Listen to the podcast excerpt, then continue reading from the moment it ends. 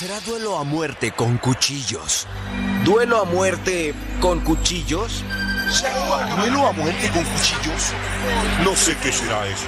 ¿Duelo a muerte con cuchillos? ¿Qué es lo que piensan hacer? He estado en peleas con otras pandillas, pero nunca había visto o escuchado algo así, nunca. Yo creo que van a pelear con Cuchillos. Marín, vine a verte, a pedirte un consejo. ¿Ah, sí? Pues toma consejo.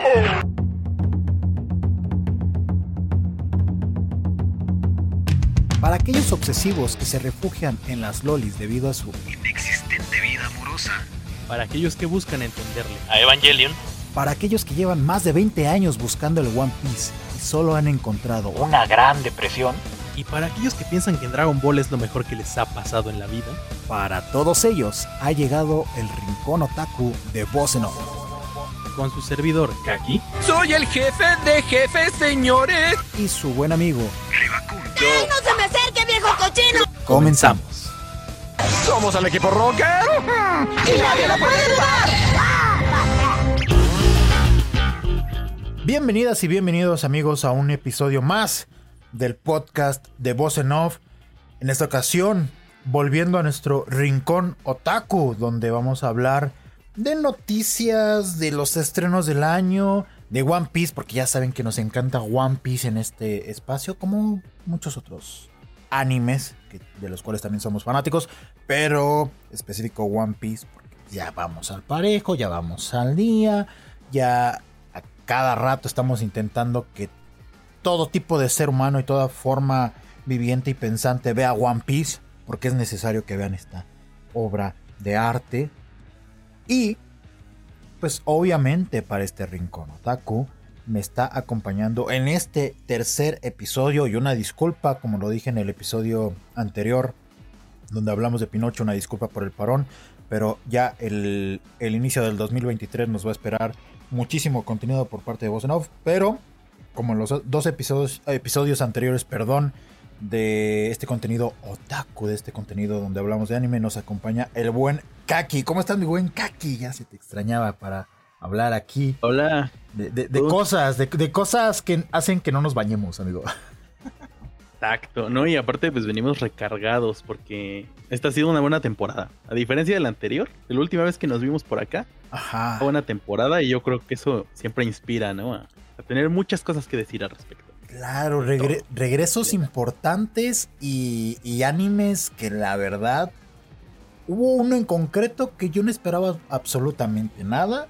No sabía nada de- del mismo, sabía la temática principal, pero me estoy llevando una grata, grata sorpresa. Pero ya, ya lo estaremos platicando, pero de verdad un gusto saludarte. Esperamos que ya hagamos más seguido estas pláticas porque aparte se, se disfrutan mucho. Yo, te, te soy honesto, necesito desahogarme con alguien porque me... De todo lo que pasa. Sí, sí, sí, Kaki, te lo digo en serio. De repente suelto comentarios en mi trabajo de cualquier cosa de anime y me ven raro, obviamente. Me ven raro. Son godines. Son godines. Pasa. Es que no, no, no hay como partir todas estas ideas que van surgiendo cuando ves todo lo que hay ahorita. Tendencia de anime, ¿no? Es muy, muy chido. Exactamente, era como ayer. Tengo una amiga, saludos, saludos a, a Dana.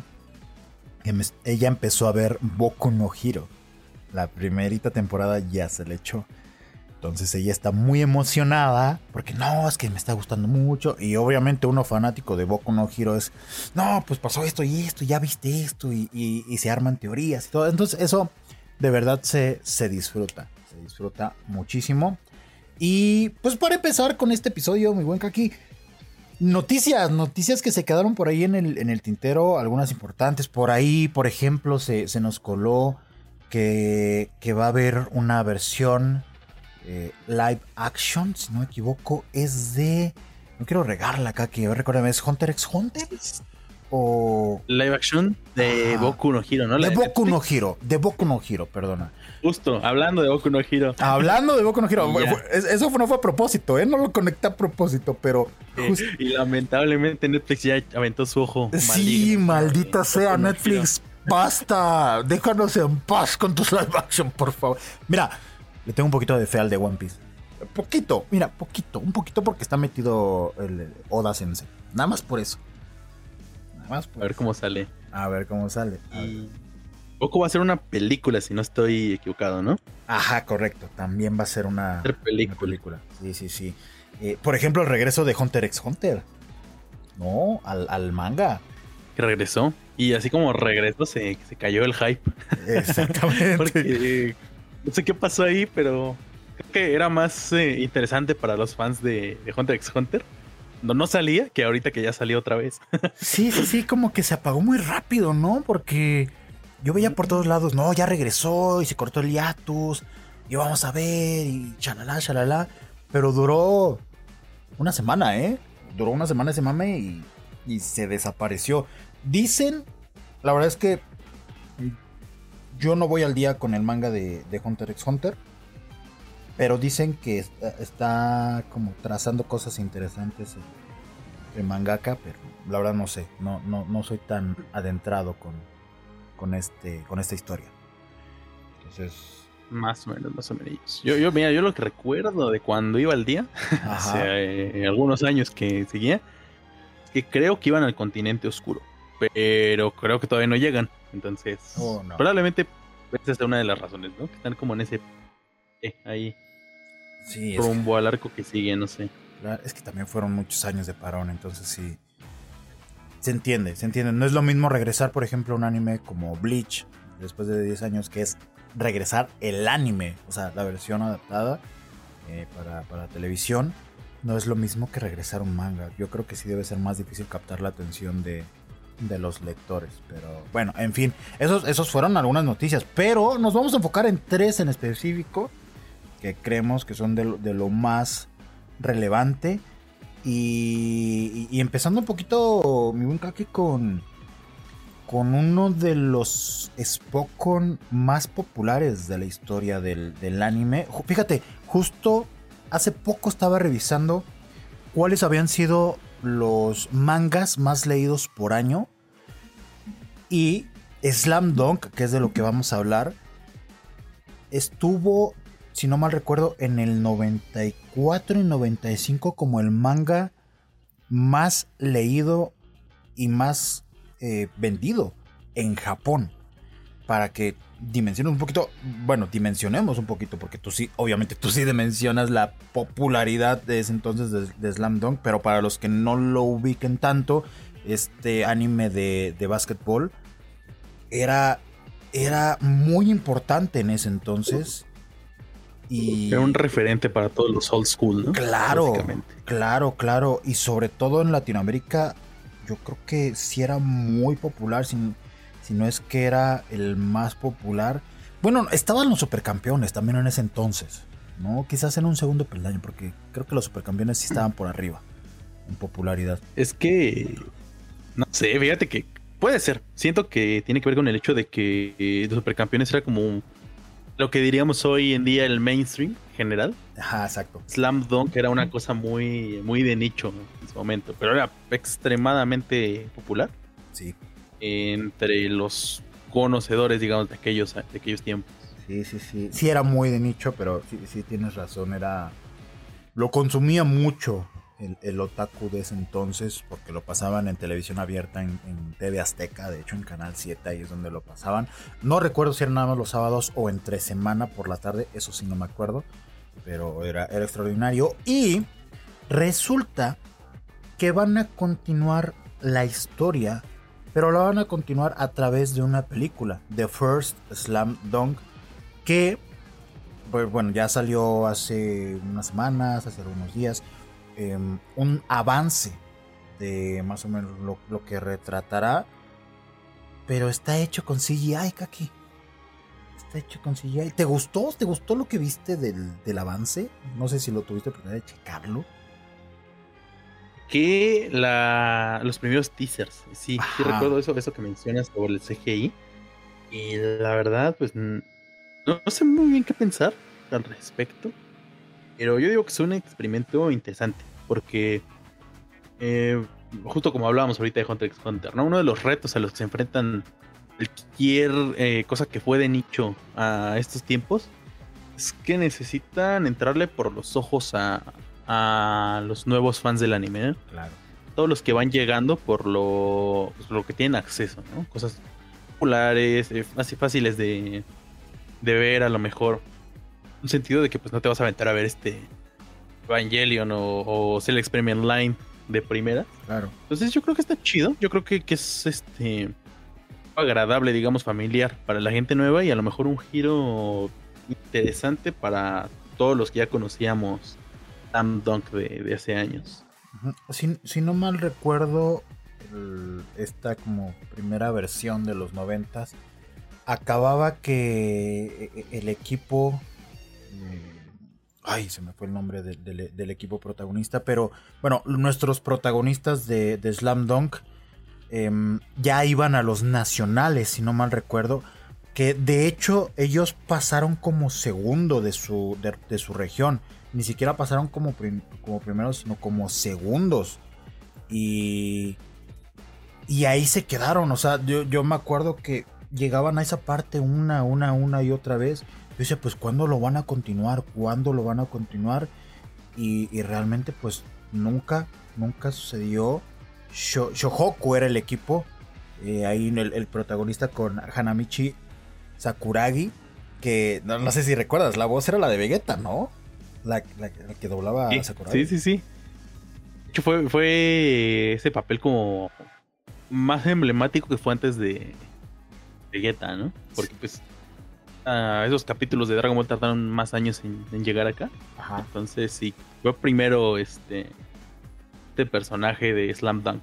Sí, exacto. Un, un personaje que yo recuerdo que en, en principio sí era como muy castroso o no era como muy empático con el público, pero que poco a poco ibas transitando por la historia, le ibas agarran- agarrando cariño por la, propo- la propia evolución del mismo, porque se, justo era un, un estudiante violento que se empieza a apasionar, un pandillero que se empieza a apasionar por el baloncesto y que en realidad su fortaleza era su habilidad física, su capacidad de salto y su fuerza como tal, pero pues no tenía ni, ninguna noción del básquetbol y le fueron enseñando poco a poco, me acuerdo perfectamente esa frase de si dominas los rebotes vas a dominar el juego, ¿no? O sea, se lo decían a cada rato ese personaje y, y tú veías cómo iba mejorando hasta que, insisto, llegan a esta parte donde ya califican a los nacionales ganándole al equipo que quedó como primero de la, de la región.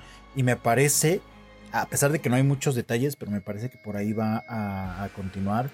Y, a ver, lo- veo con buenos ojos porque al parecer bueno, el, mangaka, el mangaka que, que creó eh, Slam Dunk, que es eh, Takehiko Inoue, es el que va a estar dirigiendo el proyecto. Y aparte, Kaki, el CGI va a estar dirigido por Yuta Ogura, que es el mismo que hizo One Piece Film Gold. Entonces, Y está bastante bien, digo yo. Sí, sí, sí, sí. ¿Cómo? No, y, a- y aparte, por ejemplo, para los que no topan bien como a este mangaka, o sea, a- por Slam Dunk, creo que también es el mismo que hizo Vagabond, ¿no? O Ujú. se encargó de Vagabond. sí, sí, en sí. momento. No, no, Entonces, no eso, eso es algo más popular o más vigente actualmente porque Panini lo trae. Claro. No recuerdo exactamente si, si es como el principal, pero sí está involucrado. La verdad es que eso sí no, no recuerdo. Pero sí, sí, a ver, estamos hablando de, de un, nombre que es sinónimo de, calidad. Entonces, ya veremos, ya veremos cómo, cómo le va a la película. Para ver si en determinado caso revive la franquicia y a ver si le hacen una adaptación. Porque si no mal recuerdo, tampoco es como que fuera muy largo el manga. Porque creo que en, en su momento sí lo leí. Y acaba cuando ya Sakuragi creo que va con la selección japonesa, etcétera. Ya saben lo típico de los Spokons. Em, pero bueno, vamos a ver si, si en cuestión de popularidad le, le va bien, ¿no? Pues ahí está The First de, de Slam Dunk.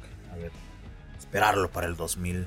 ¿Cuándo nos llega por acá? A ver cuándo nos llega por acá también. Exactamente, que ya saben que a nosotros no- nos lo retrasan algunos meses. Que afortunadamente creo, no sé si tú estás de acuerdo, creo que ya esa brecha de que se estrena en Japón a cuando lo traen por acá, creo que ya se ha reducido, ¿eh? Bastante. Bastante. Sí, muchísimo. Y por ejemplo, ahorita yo le rezo a Konichiwa Festival porque ellos siempre, siempre, a pesar de que a veces los números no, no dan, eh, siguen optando por calidad antes que, que cantidad. Creo que este proyecto es uno que bien podrían sorprendernos en los próximos meses ellos, que es como el estilo de, cosas que han estado trayendo, ¿no? Para más este un otaku más de nicho, en realidad, dejando un poquito de lado lanzamientos populares. Claro, claro. Bueno, te creas, ¿eh? Sí, estoy de acuerdo que seguramente habrá pues algunas cintas un poquito más independientes que llega a traer con el Chihuahua Festival que, que pues a lo mejor no pegan tanto en popularidad, pero por ejemplo yo creo que lo compensan con franquicias como One Piece, por ejemplo. ¿Lo trajo, lo trajo con Ichiwa One Piece? Sí, ¿no? No, lo trajo Diamond. Diamond. Pero ah, sí, cierto. sí trajeron, trajeron Evangelion. Trajeron. Evangelion. Sí, sí, sí. Bueno, lo Trajeron también en esa, en ese ventana de Film Red. Trajeron Takagi-san. Y por ejemplo, hace tiempo, hablando de Spokons de este tipo, trajeron lo último de Free y algunas cosas así que yo creo que espero ellos hagan, hagan el trabajo de, de traernos esta película.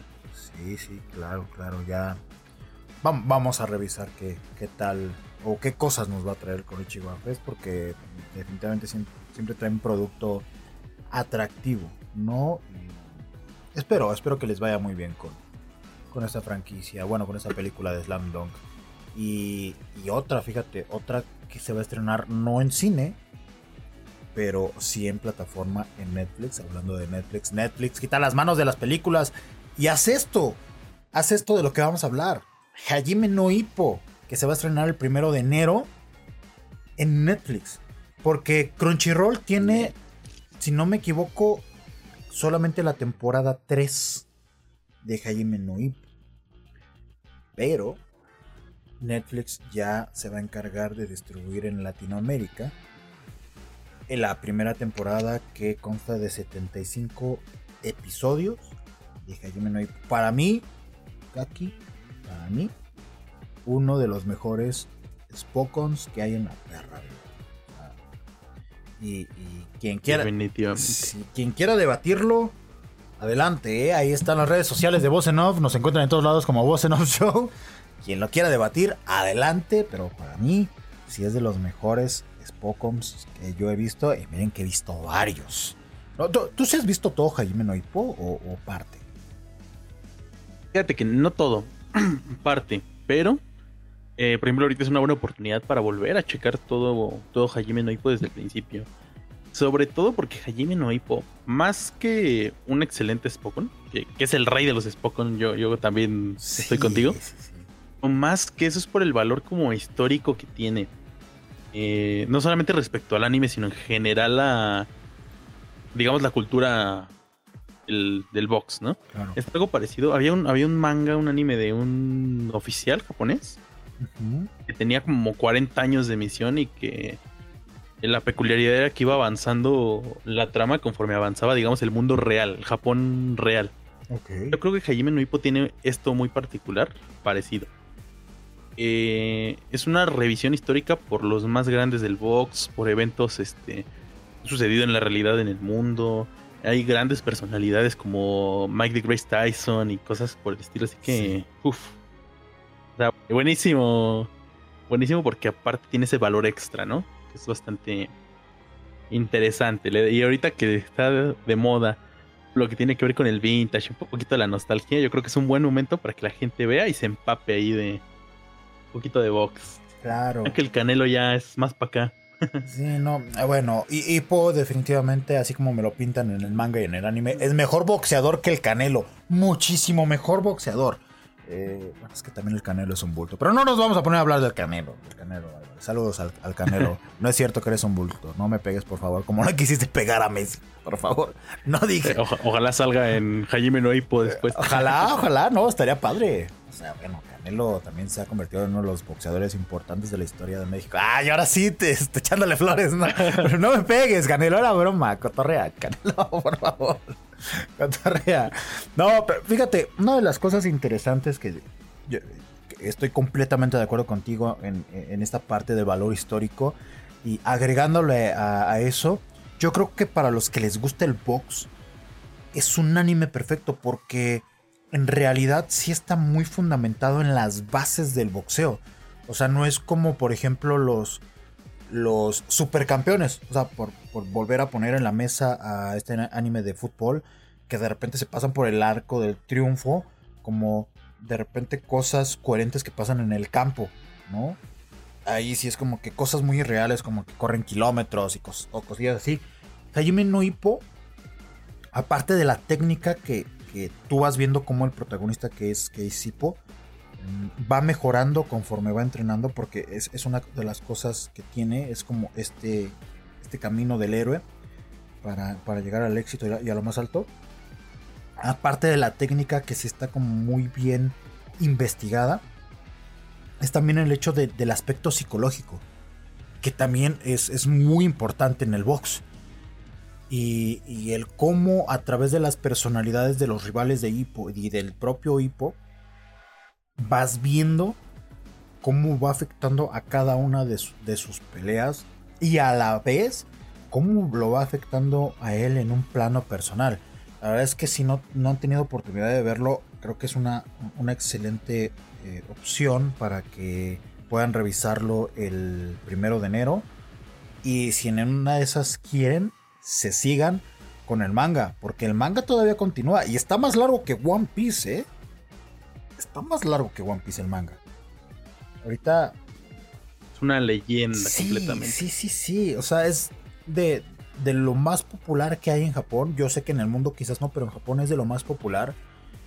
Yo creo que van en el 1300 y cacho de- del número de manga. O sea, es una, una locura lo de, lo de Hajime no Ippo. Por favor, cuando tengan oportunidad de, de verlo en Netflix, háganlo.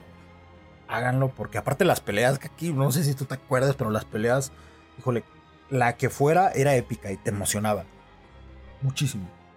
Y de hecho también esa virtud tiene que es probablemente el Spokon mejor ritmo, yo creo, de, de siempre, o sea, de todos. Que fuera de Hajime no Ippo, o sea, yo, no- yo no pienso ni siquiera en otro grande como a lo mejor Haikyuu o alguno de estos que tenga un mejor ritmo narrativo que Hajime para los encuentros deportivos. Claro. Es maestro certificado en, en este tipo de cosas. Y estamos comparando, por ejemplo, con Haikyuu, que también tiene un ritmo excelente, pero me, me parece que... de- Extraordinario. sí, claro, pero me parece que lo de Hippo sí es muy, muy superior. Que a lo mejor también tiene que ver el tipo de deporte, ¿no? Que está retratando. Creo que es más vertiginoso en ese sentido. Puede ser también por ahí. Y sí, la intensidad está muy chida. O sea, es el, el culpable de que yo me aburra con el box real. sí. Sí, porque estás esperando. No, estás no, no es esperando- igual de intenso. Sí, no, no estás esperando los ojos de demonio de Hippo en, en los boxeadores y dices, no, pues en qué momento me, me van a hacer el. ¿Cuál era la técnica que utilizaba Hi- Hippo? El, el rol. No me acuerdo, no me acuerdo. Ahorita, ahorita lo voy a buscar. Esa técnica que de hecho. Y aparte este agregado, ¿no? Tienen poderes especiales este, los boxeadores. Obviamente, pues un poquito ahí de su cuchara, pero tienen poderes especiales que están muy cool. Sí, claro, claro, claro. eh, es que más que poderes especiales es, es técnica real. O sea, por, ejemplo, el que utiliza el contragolpe, el... Es que me intento recordar el... El Dempsey Roll. Es el Dempsey Roll que utiliza Hip- Hippo, que es como este balanceo de un lado hacia otro para ocultarse de la vista de sus rivales, para perderse en la visión frontal de sus rivales y de repente soltar golpes de forma lateral. Perdón si me veo un poco técnico, pero es que así lo explica en el anime. Y de hecho, esa técnica la utilizaba un boxeador en los años 20 en Estados Unidos, que era un boxeador chaparrito y de peso completo, de la categoría de peso completo. Y como tenía que pelear con pues, unos mastodontes, unas cosas enormes, para compensar la, la diferencia de altura, lo que hacía era justo eso, enconcharse y moverse como un péndulo de un lado hacia otro para ocultarse de la, de, la vista frontal donde, donde el boxeador o, o, su contrincante de repente lo estaba viendo y que los golpes no los viera a máxima velocidad. Es que es, es, es, en ese sentido es extraordinario el cómo va tomando referencias de este, de este tipo. De verdad, es que a mí me emociona mucho hablar de. de yo, yo, podría dedicarle un capítulo entero a Jaime no Hippo, pero episodio ve, un episodio sí. completísimo. Veanlo, por favor. Veanlo. Lo mejor cuando salga, pues, no es mala idea, pero Sí, eh, podría ser. para ahí este, darles nuestras revisiones exactas, ¿no? De todo lo que va pasando en los capítulos que ponga Netflix. Estaría increíble, ¿eh? La verdad es que es, es una muy buena idea. Ay, si les agrada esto, pues ahí coméntenlo en redes sociales. Síganos y díganos. No, sí, hablen de Hajime no. Hablen, hablen, porque es, es necesario. Y aquí la última noticia tiene que ver con nuestro ninja favorito de Konoha. ¿De qué va esta noticia, me ven Kaki? Claro. Como, como saben, o no sé si no saben, ya ahora lo van a saber. Ahora lo van a saber. Naruto cumple 20, su 20 aniversario ya, o sea, por fin, en este diciembre. 20 años, nuestro querido este, Hokage, ahora Hokage. Ahora Hokage, sí. El 17, pues va a haber un pequeño- una pequeña sorpresita que se anunció. Obviamente no se anunció qué va a ser, pero se anunció que va, que va a haber. Eh, que va a venir con un, un evento especial y va a haber un anuncio muy importante ese día. Así que hay que estar atentos a ver de qué se trata. Ahorita pues ya van saliendo algunas eh, cosas, ¿no? Digamos, para empezar como este ciclo de, de celebración de Naruto. Por ejemplo, que en la Jump Festa también va a haber un- una parte dedicada a Naruto por su 20 aniversario. Y justo ahorita, en lo que estábamos revisando, más información había salido de esto mismo. eh, se anunció que van a animar en formato de OVA un, un Gaiden de Sasuke que Sí. tiene que ver con Boruto. Entonces, pues. eh, mientras ya anunciaron un Nova, Claro. prácticamente nueva animación para Naruto. Sí, sí, sí. Todavía falta este gran anuncio del 17 de diciembre, así que estar bien atentos para ver de qué se trata. Sí, sí, sí. Que- ¿Sabe? Que, que es del manga de Sasuke Retsuden, que no mal recuerdo, era una de las novelas ligeras que después lo, lo pasaron o lo transformaron a manga, porque las novelas ligeras que sacaron de Naruto, como la de Gara, la historia secreta, o la de Kakashi, o la, historia de Konoha, era solamente texto. Pero ya las están adaptando estas historias a manga. Y como dice el buen Kaki, le van a hacer su ova bueno, yo había escuchado o, leído por algún lado que iba a ser a principios de año. No sé si esto sea cierto. No les quiero dar como, información errónea, pero de que le van a hacer una adaptación en anime, le van a hacer una adaptación. Ahora, Kaki, en, en su 20 aniversario, sacaron primero un video muy chido con la recopilación de, de lo mejor que había pasado en Naruto con nueva una nueva animación. Que verdad se veía, no sé si la tuviste oportunidad de verla, se veía increíble. Veía increíble. Se veía muy, Sí, sí, sí, está sí. muy- Y, y- y plasmaba como las mejores peleas que tuvo Naruto, tanto en Naruto como en Na- Naruto Shippuden. Pero salió algo que volvió locos a todos los fans de Naruto, me incluyo, entre ellos porque yo soy un fanático de Naruto, en el cual al final de este video pasaban como fragmentos de Naruto, cómo llegó a ser Hokage y todo, y de repente escuchaba la voz de Madara diciendo, entonces este era tu sueño, Naruto. Y se acaba. Y se acaba el video. Ni siquiera se ve Madara, nada más escucha su voz. Y entonces, pues empezaron las teorías conspiranoicas. Yo no las creo, no sé si tú las creas, pero eh, empezaron a hablar de, no, es que entonces Madara sí consiguió hacer el Tsukuyomi infinito y tiene a Naruto bajo el efecto del Tsukuyomi infinito y todo lo que ha sucedido en, en Boruto es un sueño iba a amanecer sin piernas, no sé, unas cosas tan voladas que he escuchado. Pero no sé tú qué pienses, porque la verdad es que sí se escucha la voz de Madara, definitivamente. Sí, sí, sí. Yo ya había escuchado esto, fíjate, hace poco. Este, incluso lo vi en TikTok, creo. Sí, sí, sí. Eh, no me acuerdo ni con quién lo vi. Bueno, pero lo vi en TikTok. Que hablaban al respecto de esto, ¿no? De que Boruto era en realidad el Tsukuyomi infinito de, de Hinata y un montón de cosas así súper super fumadas. Lamentablemente yo no creo que Boruto sea un, un genjutsu. No, no, es que sería muy rebuscado, ¿sabes? Sería muy rebuscado. Sí, pero fíjate que a lo mejor algún capítulo especial, alguna trama intermedia, algo parecido a estos capítulos que hubo acá del... Ahí, se llamaba cuando nombran Hokage a Naruto, que, no estuvo. Sí, sí, sí. Y, y, luego ponían en animación la historia. Yo creo que algo así sí podría ser. A lo mejor no con ese tono cómico de relleno, sino a lo mejor una historia intermedia que tenga que ver con este pequeño easter egg que tuvimos en ese video. eh, pero tanto así como que sea el Tsukuyuma infinito y todas estas teorías, no lo creo. Sinceramente no lo creo. Eh, igual, no te voy a decir que me encanta Naruto también, pero me he despegado de ahí muchísimo por culpa de Boruto. Entonces, sí, y a mí mientras me entreguen más Naruto este, en cualquiera de sus presentaciones, yo voy a estar satisfecho. Pero, pues a ver qué pasa, ¿no? Quién sabe, igual si le ponen un poquito de picor, algo un poquito más este, intenso en, algún posible proyecto animado, qué sé yo. Claro. Aparte del que ya mencionamos, pues no estaría mal. No, no estaría nada mal. Sí, sí, sí, que. A ver, tendrían que, o sea, como para alborotar al fandom de Naruto, que la verdad sí considero que en algún momento sí se asqueó con el propio fandom de, Naruto, ¿eh?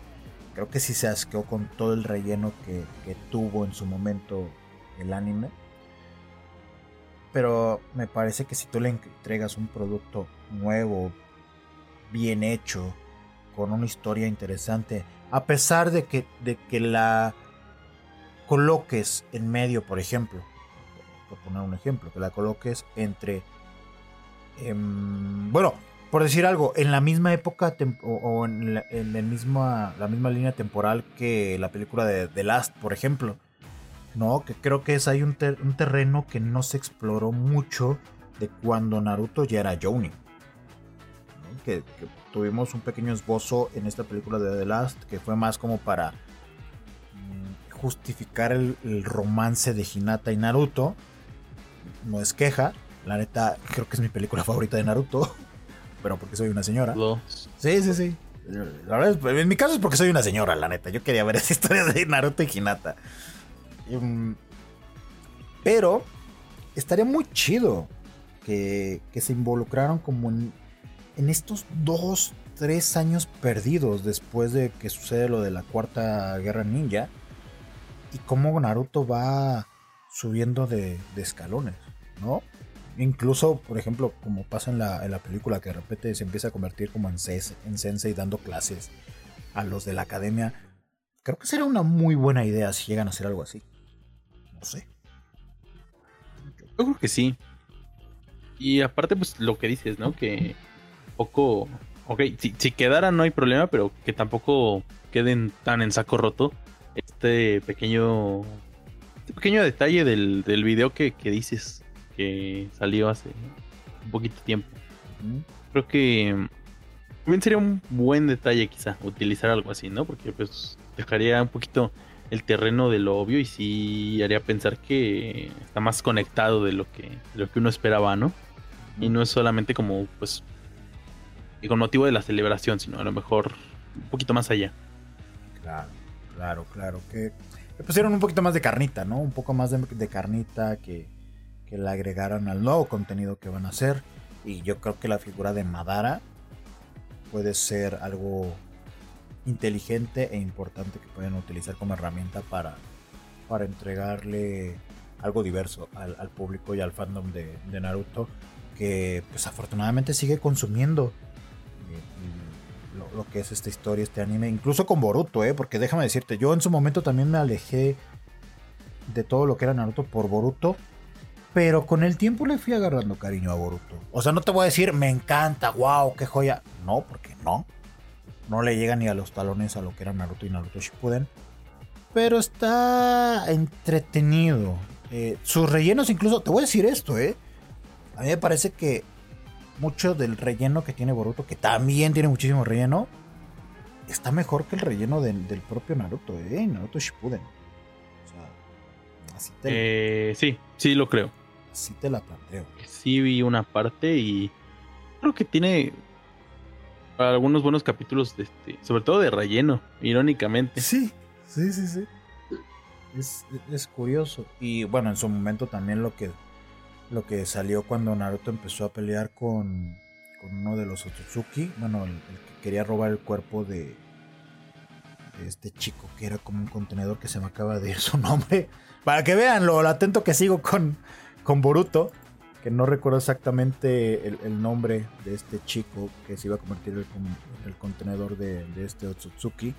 Pero mm, esa pelea donde Naruto pierde a Kurama, creo que estuvo en boca de todos. E incluso esa pelea fue una de las importantes en cuestión de animación, de animación de Shonen, peleas de Shonen. Fue una de las mejores peleas de, de ese año. No sé si fue este año o del año pasado esa pelea, verdad. Eso sí no, no lo recuerdo. Pero, pues bueno, tiene... Eh, ¿Tú, tú recuerdas si fue este año?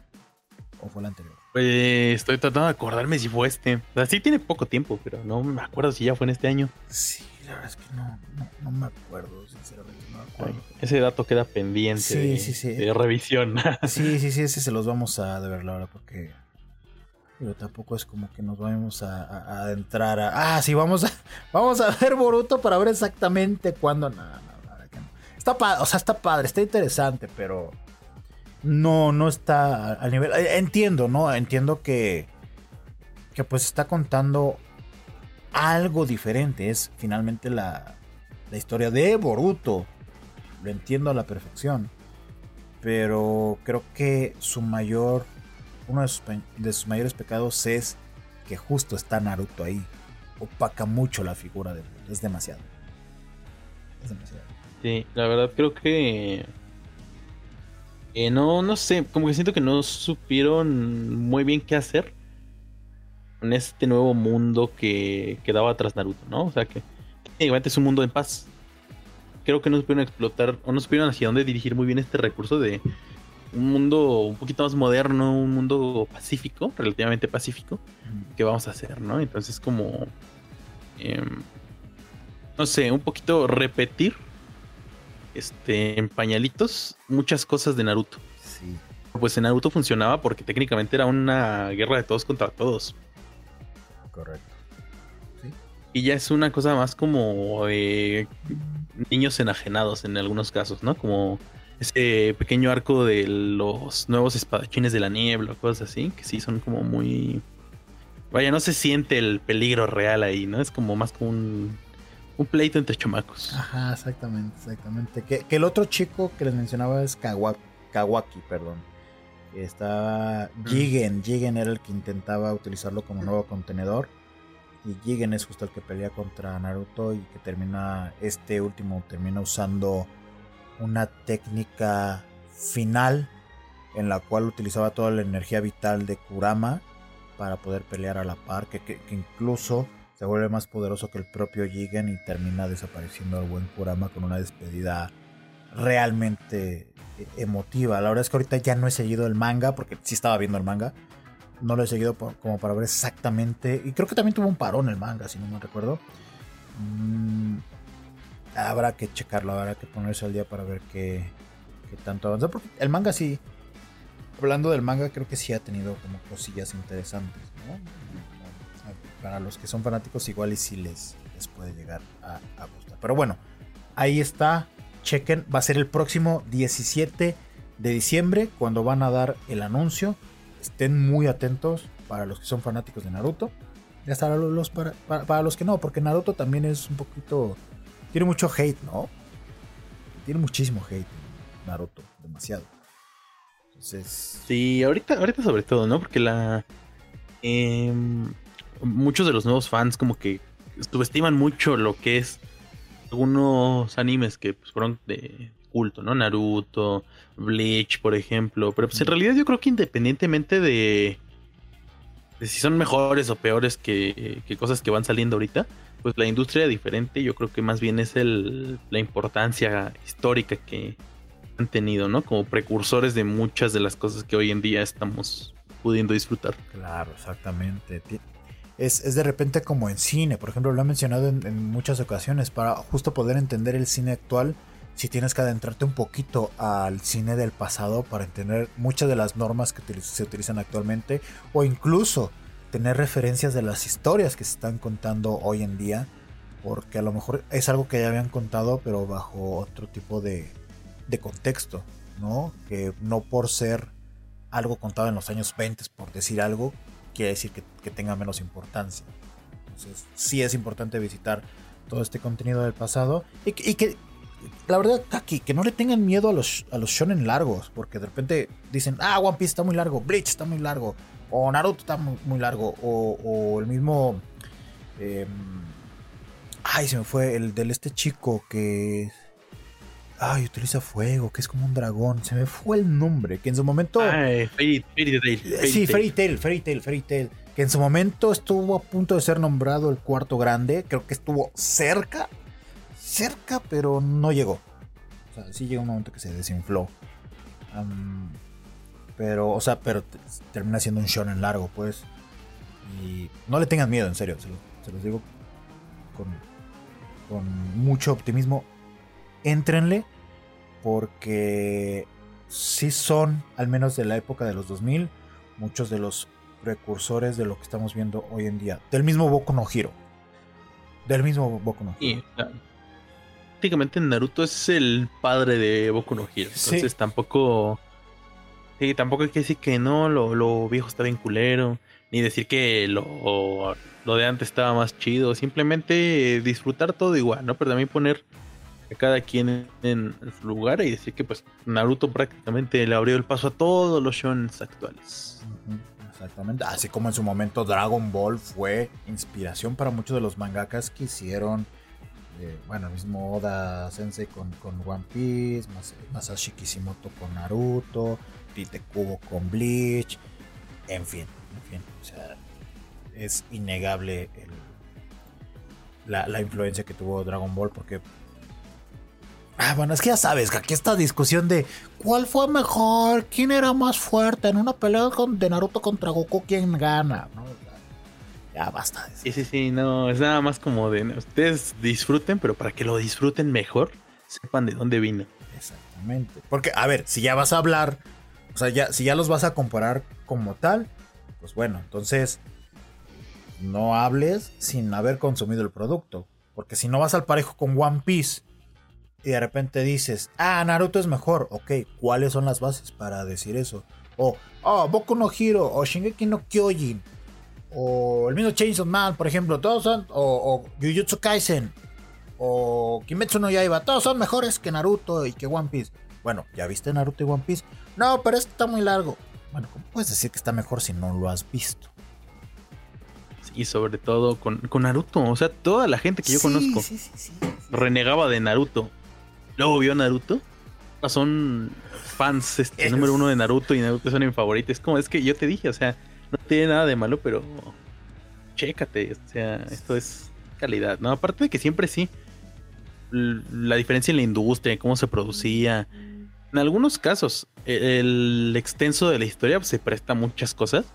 Eh, a lo mejor un anime, un, un manga que termina en, qué sé yo, 70 capítulos, pues no, no va a tener, ¿no? Esa riqueza de mundo, esa riqueza de personajes, eh, de bien y mal jugar con elementos, ¿no? De su propio, de lo que ha planteado hasta ese momento.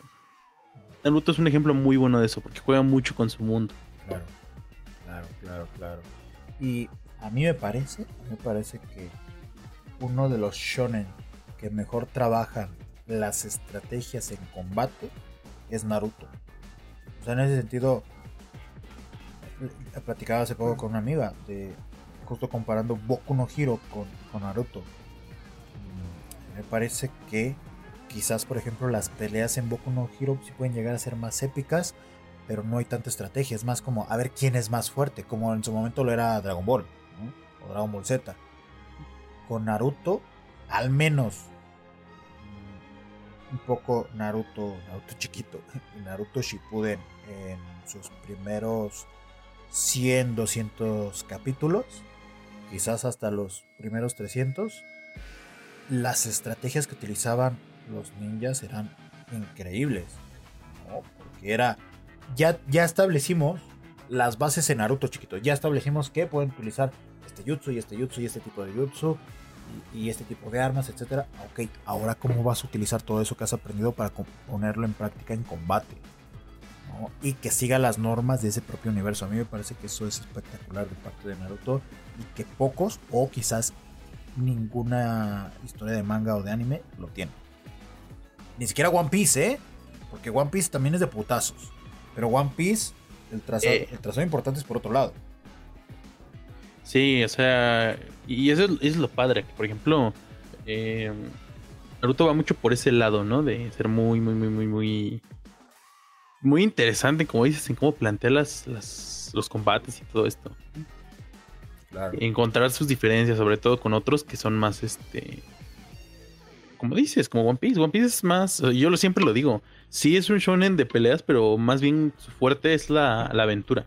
Claro. Siempre va a ser así. Eh, Naruto es muy estratégico. ¿Cómo olvidar esa legendaria pelea del equipo de Shikamaru contra Hidan? Es- es, una, es que es una de joya. que nunca se olvidan, sí. Claro, claro. Hasta las mismas peleas de Naruto, que muchos decían, es que Naruto es un imbécil. No, Naruto era muy inteligente. La pelea que tuvo con Neji, o sea, al, al final de, ese, de esa pelea del examen Shunin, cuando hizo un hoyo, mientras, o sea, primero que estaba utilizando el manto del, del Kyuubi Naruto y Neji estaba utilizando la rotación para poder eh, eh, contraatacar a Naruto se dan en la madre al mismo tiempo y terminan lanzados al aire y Naruto mientras estaba siendo, estaba siendo lanzado al aire y cayendo a la tierra empezó a hacer un hoyo creó un clon para ponerlo como señuelo y de repente le llega por abajo para darle un madrazo a Neji directamente al rostro eso es pura estrategia y después la estrategia que utiliza Shikamaru con ese mismo hoyo que, hizo Naruto para pelear contra Temari. ¿no? O sea, es que es, es increíble, es increíble lo de, Naruto en cuestión de combate. De verdad, denle una oportunidad también a Naruto. Denle una oportunidad. Muy, muy buena. Sí.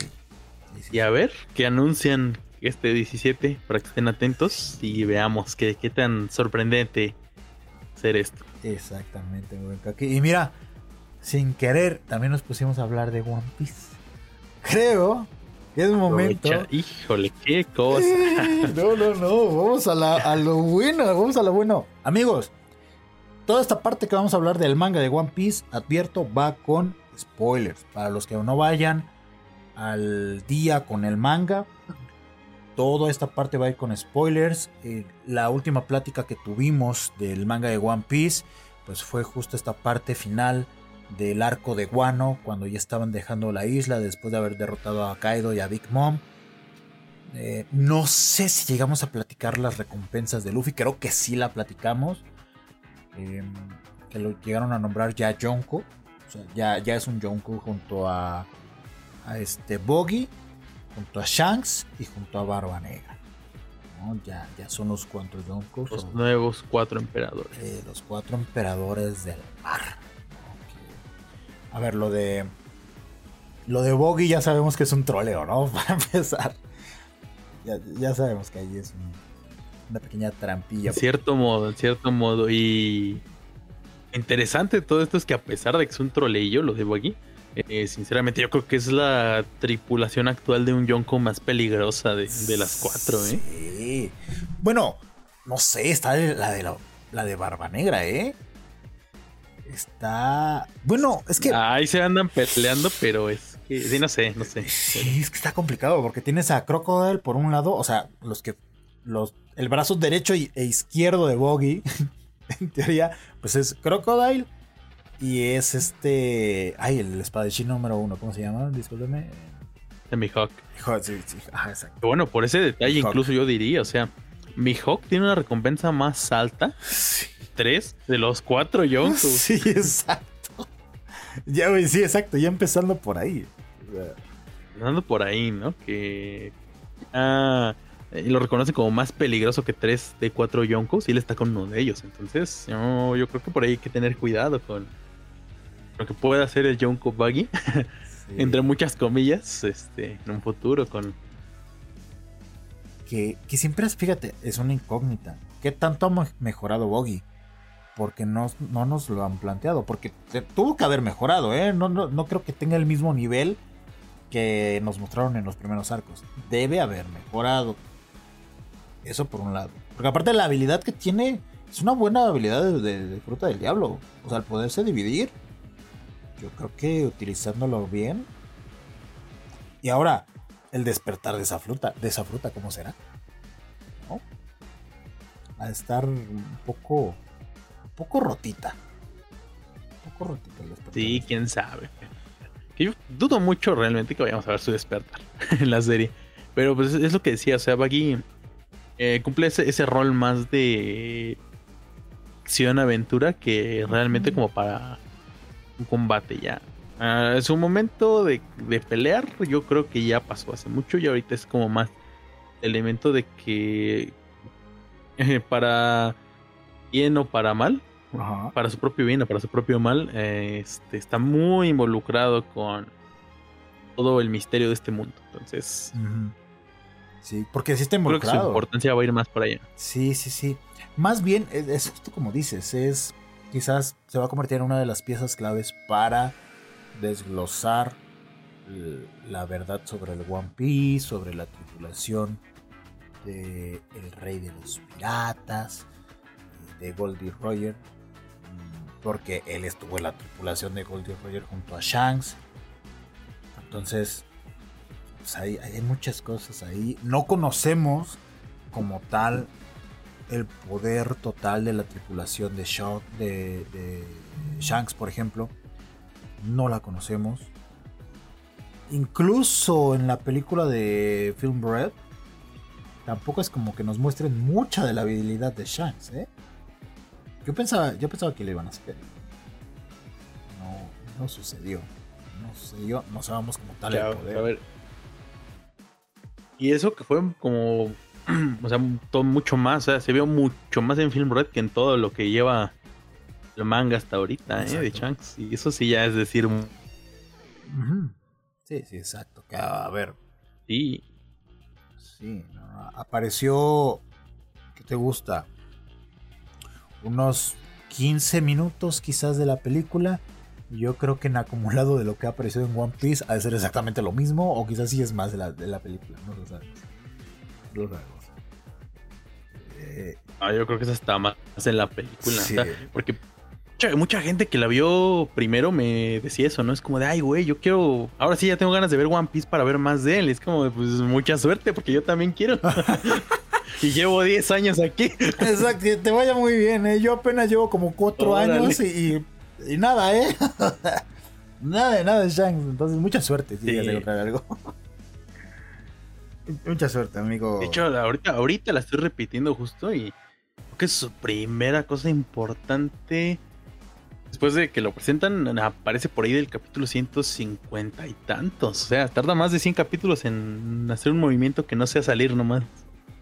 Y, y creo que sale, la verdad yo no me acuerdo exactamente qué hace, pero sale y nada más como tirar rostro, ¿no? Nada más. Da rostro nomás.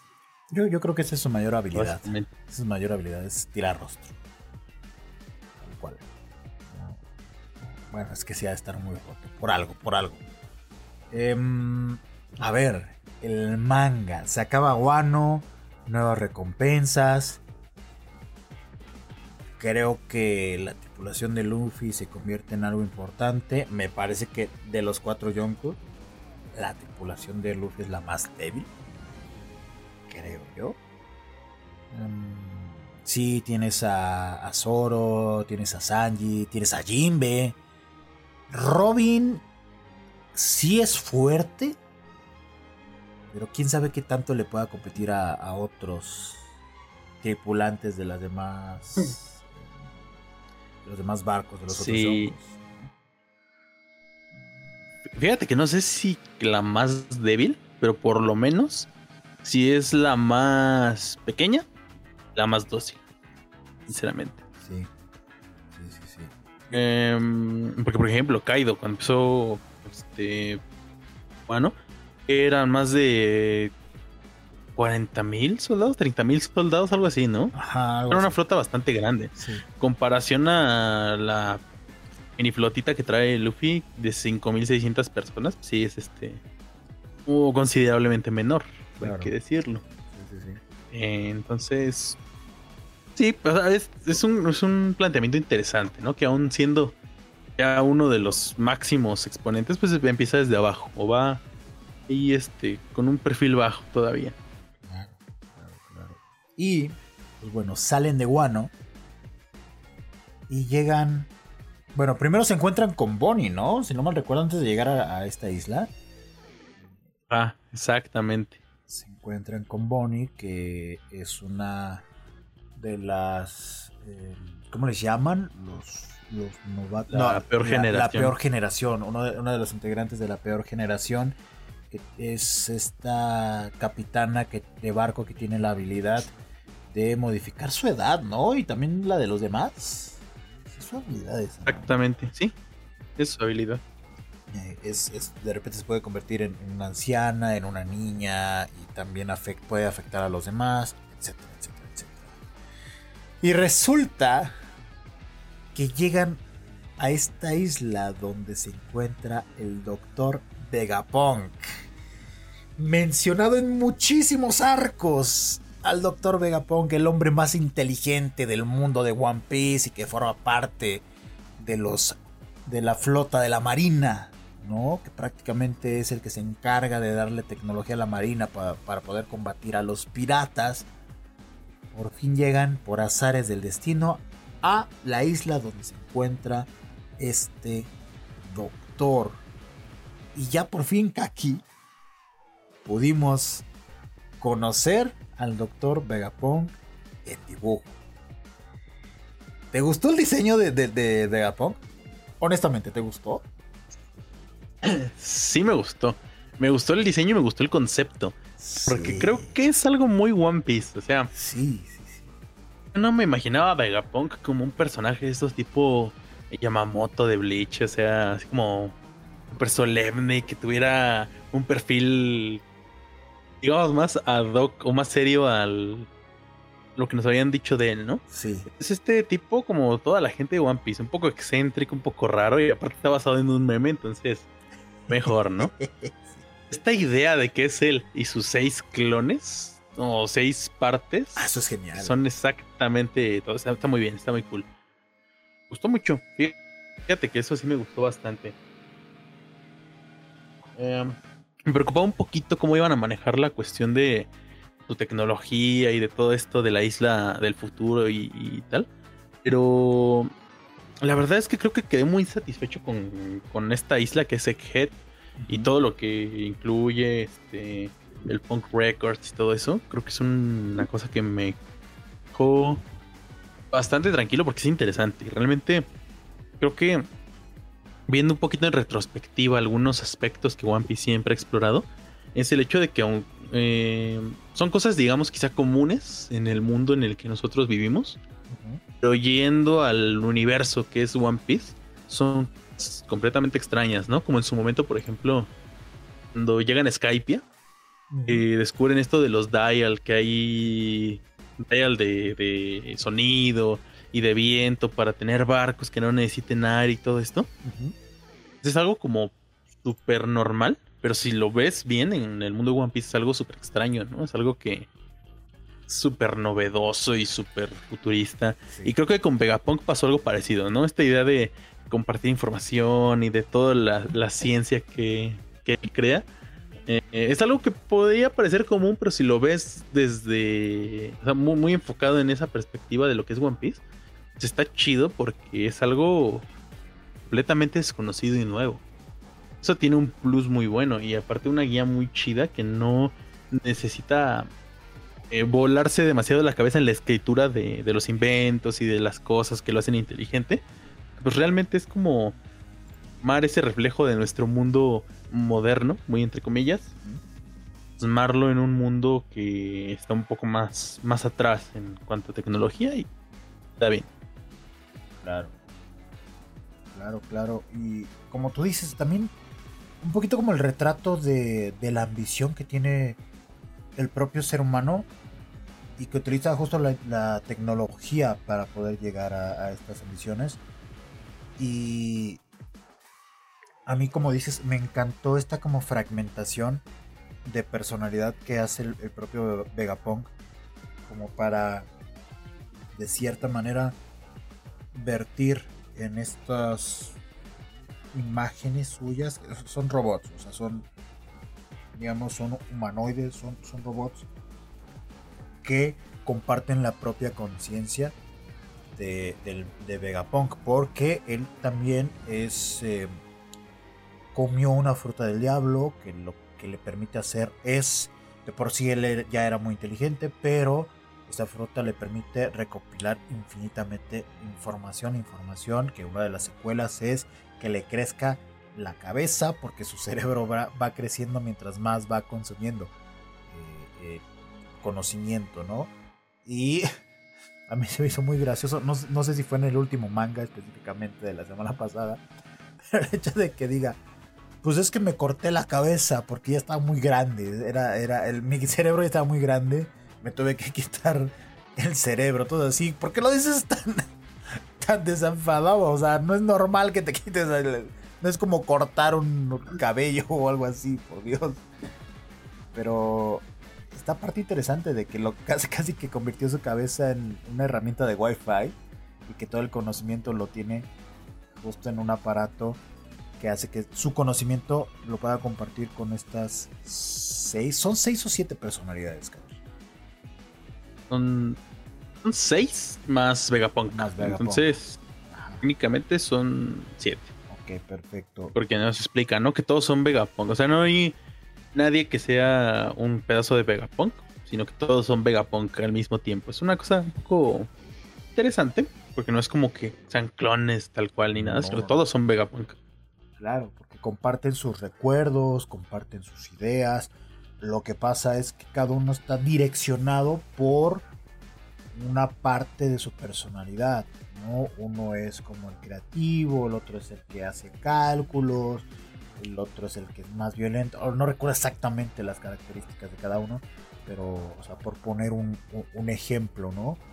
Y no, la verdad es que sí nos han ido desmenuzando poco a poco algunos secretos. Y uno de ellos, Kaki, uno de ellos, tiene que ver con el siglo vacío. Tiene que ver con el siglo vacío. A ver, platícanos más o menos. Definitivamente. Platícanos de qué, fue lo que nos narró el manga en este sentido. Porque, híjole, fue. ¿Qué te digo? O sea, lo, lo interesante de aquí es que, que prácticamente nos contaron, para empezar, nos contaron una historia concreta, siglo vacío, que nos deja más preguntas que respuestas, Sí. pero a ver qué pasa. Sí, sí, sí. Cerca de un robot, ¿no? Que tiene en, en Egghead, Vegapunk, y que nos dice, no, pues es que toda la tecnología aquí está basada en tecnología que hemos ido descubriendo del siglo vacío. Claro. No es tan buena como esa, no, no es completa, pero ya nos vamos acercando. Y nos muestra un robot que es realmente muy, muy, muy, muy grande. Nos cuenta. Eh, este robot escaló por Red Line hacia Amarilloa. Así es. Pero que antes de causar, digamos, estragos en la Tierra Sagrada, se quedó sin energía. Y pues lo terminaron recuperando. eh, él, él lo terminó recuperando para estudiarlo, ¿no? Y conocer eh, qué es esa fuente de energía que hasta este momento todavía no conoce. Movía ese robot y por qué se descargó, por qué la perdió. Y que nos deja muchas incógnitas, ¿no? Porque como quién lo envió, por qué iba hacia Marilloa, iba a atacar Marilloa, eh, qué es esta energía, perdió la energía, lo desactivaron por otro motivo, qué, qué estuvo pasando con todo eso y cuál es la... Vamos, el papel del siglo vacío, ¿no? Y probablemente lo vamos a conocer próximamente. Y algo que me está gustando mucho las revelaciones que están haciendo ya en esta última parte, porque ahora sí, la, eh, no sé cómo sentirme al respecto, pero entramos en la saga final de One Piece. Sí. No sé cuántos arcos vayan a ser. Yo creo que sí van a ser bastantitos todavía, pero pues ya es la saga final. Ya empezamos con las revelaciones potentes. Correcto. Creo que me gusta es como eh, indirectamente los troleos nunca, nunca faltan. Son troleos con sentido, ¿no? Porque nos, nos da como un- una cachetada con, con guante blanco para decir es que estás viendo cosas que no tienen importancia. Mejor enfócate en esto, ¿no? Claro. Un detalle así que a mí me gustó muchísimo fue el acerca de las frutas del diablo. En Punk Hazard vimos que eh, Vegapunk, bueno, que Caesar estaba construyendo las Smile con investigación del factor de linaje de, de Vegapunk. Y pues, tuvimos la, la fruta de Momo, ¿no? Que es este técnicamente una copia de la fruta de Kaido. Exacto. Pues se nos estuvo diciendo que era imperfecta, que era imperfecta. Y todos iban con las teorías de por qué era imperfecta, que si el alma de la fruta, que si un montón de cosas. Y ya llegando a Head fue como de, pues era imperfecta porque el dragón original era azul y esta salió rosa. Este salió rosa, sí.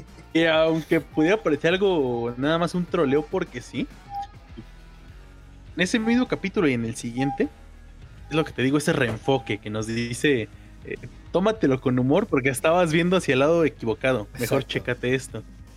Em, que la fruta, el factor del linaje tal cual no era importante. Que nos están demostrando que ya empiezan a ver eh, copias, básicamente copias de frutas del diablo que ya conocíamos Exacto. Exacto. que no sé, no, mucha gente no habló de eso, pero unos capítulos después nos damos cuenta que la fruta de Kaido no es la única fruta que ya logró replicar, sino que ya tuvimos dos frutas Nikyu Nikyu, la de las almohadillas de Kuma. Aparecieron las dos en el mismo capítulo, en el mismo lugar. Cierto es. Cierto es, cierto es. Es que. Pocos notaron eso. Exactamente. Yo, y son cosas que, que justamente, como dices, troleos. Es que es tanta información que yo creo que de repente la gente lo que hace es enfocarte, enfocarse, perdón, en lo que tiene más en la en la superficie, ¿no? Y, por eso de repente también no das este tipo de cosillas como para ta- también para guiarnos, ¿no? Porque al, al- ser tantos elementos, yo creo que él la tiene muy claro. Ha, ha de tener en su casa así miles de pizarrones conectando absolutamente todo. Pero pues, para nosotros es un poquito más, más complejo. Y fíjate, creo que sí lo mencionan en el, no sé si en el último o penúltimo manga. Pero por ejemplo, el gigante que, que cruzó la Red Line se parece a Oars, el, contra el que peleó Luffy en Thriller Bark. Creo que sí lo mencionan. Em, Como una versión robotizada. como una versión robotizada. Entonces ahí es donde tú te llegas a preguntar qué relación tiene este monstruo con el- la versión robótica que existió hace 800, 900 años. Por ahí. A lo mejor también es un troleo, pero, pero de entrada ya te sembró una duda más. Ahora, esta parte de... em, también explican todo lo que sucedió con los er- eruditos de la isla de Robin. ¿no? Exactamente por qué. O sea, ya, ya se tenía como la noción de que había sucedido. Platicado también por la misma Robin. Pero Vegapunk ya, digamos que ya lo estableció y es porque ellos ya sabían toda la información del siglo vacío y prácticamente la marina los mandó a callar. Porque antes era como que, o sea, quizás sí es eso, pero todavía no, no tenemos la certeza. Y aquí ya lo confirmó, fue exactamente. Por eso intentaron de- de- deshacerse de ese material. Y afortunadamente Vegapunk, pues lo menciona, yo pude rescatar toda esa información y todo eso del siglo vacío, pues lo tengo en mi cabezota, ¿no? Que sigue desarrollándose al grado de que ya le está pidiendo ayuda a Luffy, Vegapunk, para sacarlo de la isla, de esa isla, porque pues ya se quiere deslindar de la marina, ¿no? Ya descubrió los secretos de la marina, Y el regreso del CP9, ahora CP0. el City Zero. El mítico arco de Dennis Lobby, ¿no? Y que muchos tenían ese miedo de que al haber pasado tantos arcos, eran como muy ridículos en comparación al nivel actual de Luffy, ¿no? Eh, no querían perder esa esperanza de, de, que uno de los villanos más emblemáticos de One Piece eh, pues, terminara siendo completamente humillado porque pues, ya está muy cabrón, ¿no? O sea, sí, sí, sí. por mucho que por mucho que todavía no le aguante un uno contra uno a los más top de los que fueron top, ya está muy cañón, o sea, ya no es cualquiera nada más. Y es normal, ¿eh? Es normal que sucediera. A mí me, me fascinó que en este último manga ya se demostrara, o sea, ya nos dieran una probadita del nivel que tiene Luffy justo con el Gear 5 y con esta versión de del dios del sol, del, del dios Nika, es Nika, ¿no? Del dios Nika. Y, y, bueno, también la, la información que, que, da Vegapunk de pues la Gomu Gomu ni la Ito Ito está registrada en la información o en la base de datos de las frutas del diablo. Esa madre. ¿Quién sabe de dónde chingados salió? ¿Sabe qué es, no? ¿Quién sabe qué chingados se tragó Luffy? Y. Pero su forma. Eh, el, el, Gear 5, perdón. Eh, pues es una, como una versión del el dios Nika, ¿no? Del dios del sol, de este dios bromista que, que, que hubo antes, que estuvo antes, en, en, una época anterior. Y pues eso abre todavía más, más preguntas, porque ahí es donde tú regresas a cuando Shanks se había robado esa fruta que transportaba la marina. Y ahí es donde dices, entonces a lo mejor Shanks salve algo de esa fruta. Sabe, que, que, ya se había deducido desde antes, pero ahorita, insisto, con todo lo de Vegapunk, todo lo que está diciéndole a la tripulación de Luffy, ya estamos confirmando muchas cosas. Entonces por ahí, seguramente Shanks ya sabía qué mierda estaba transportando.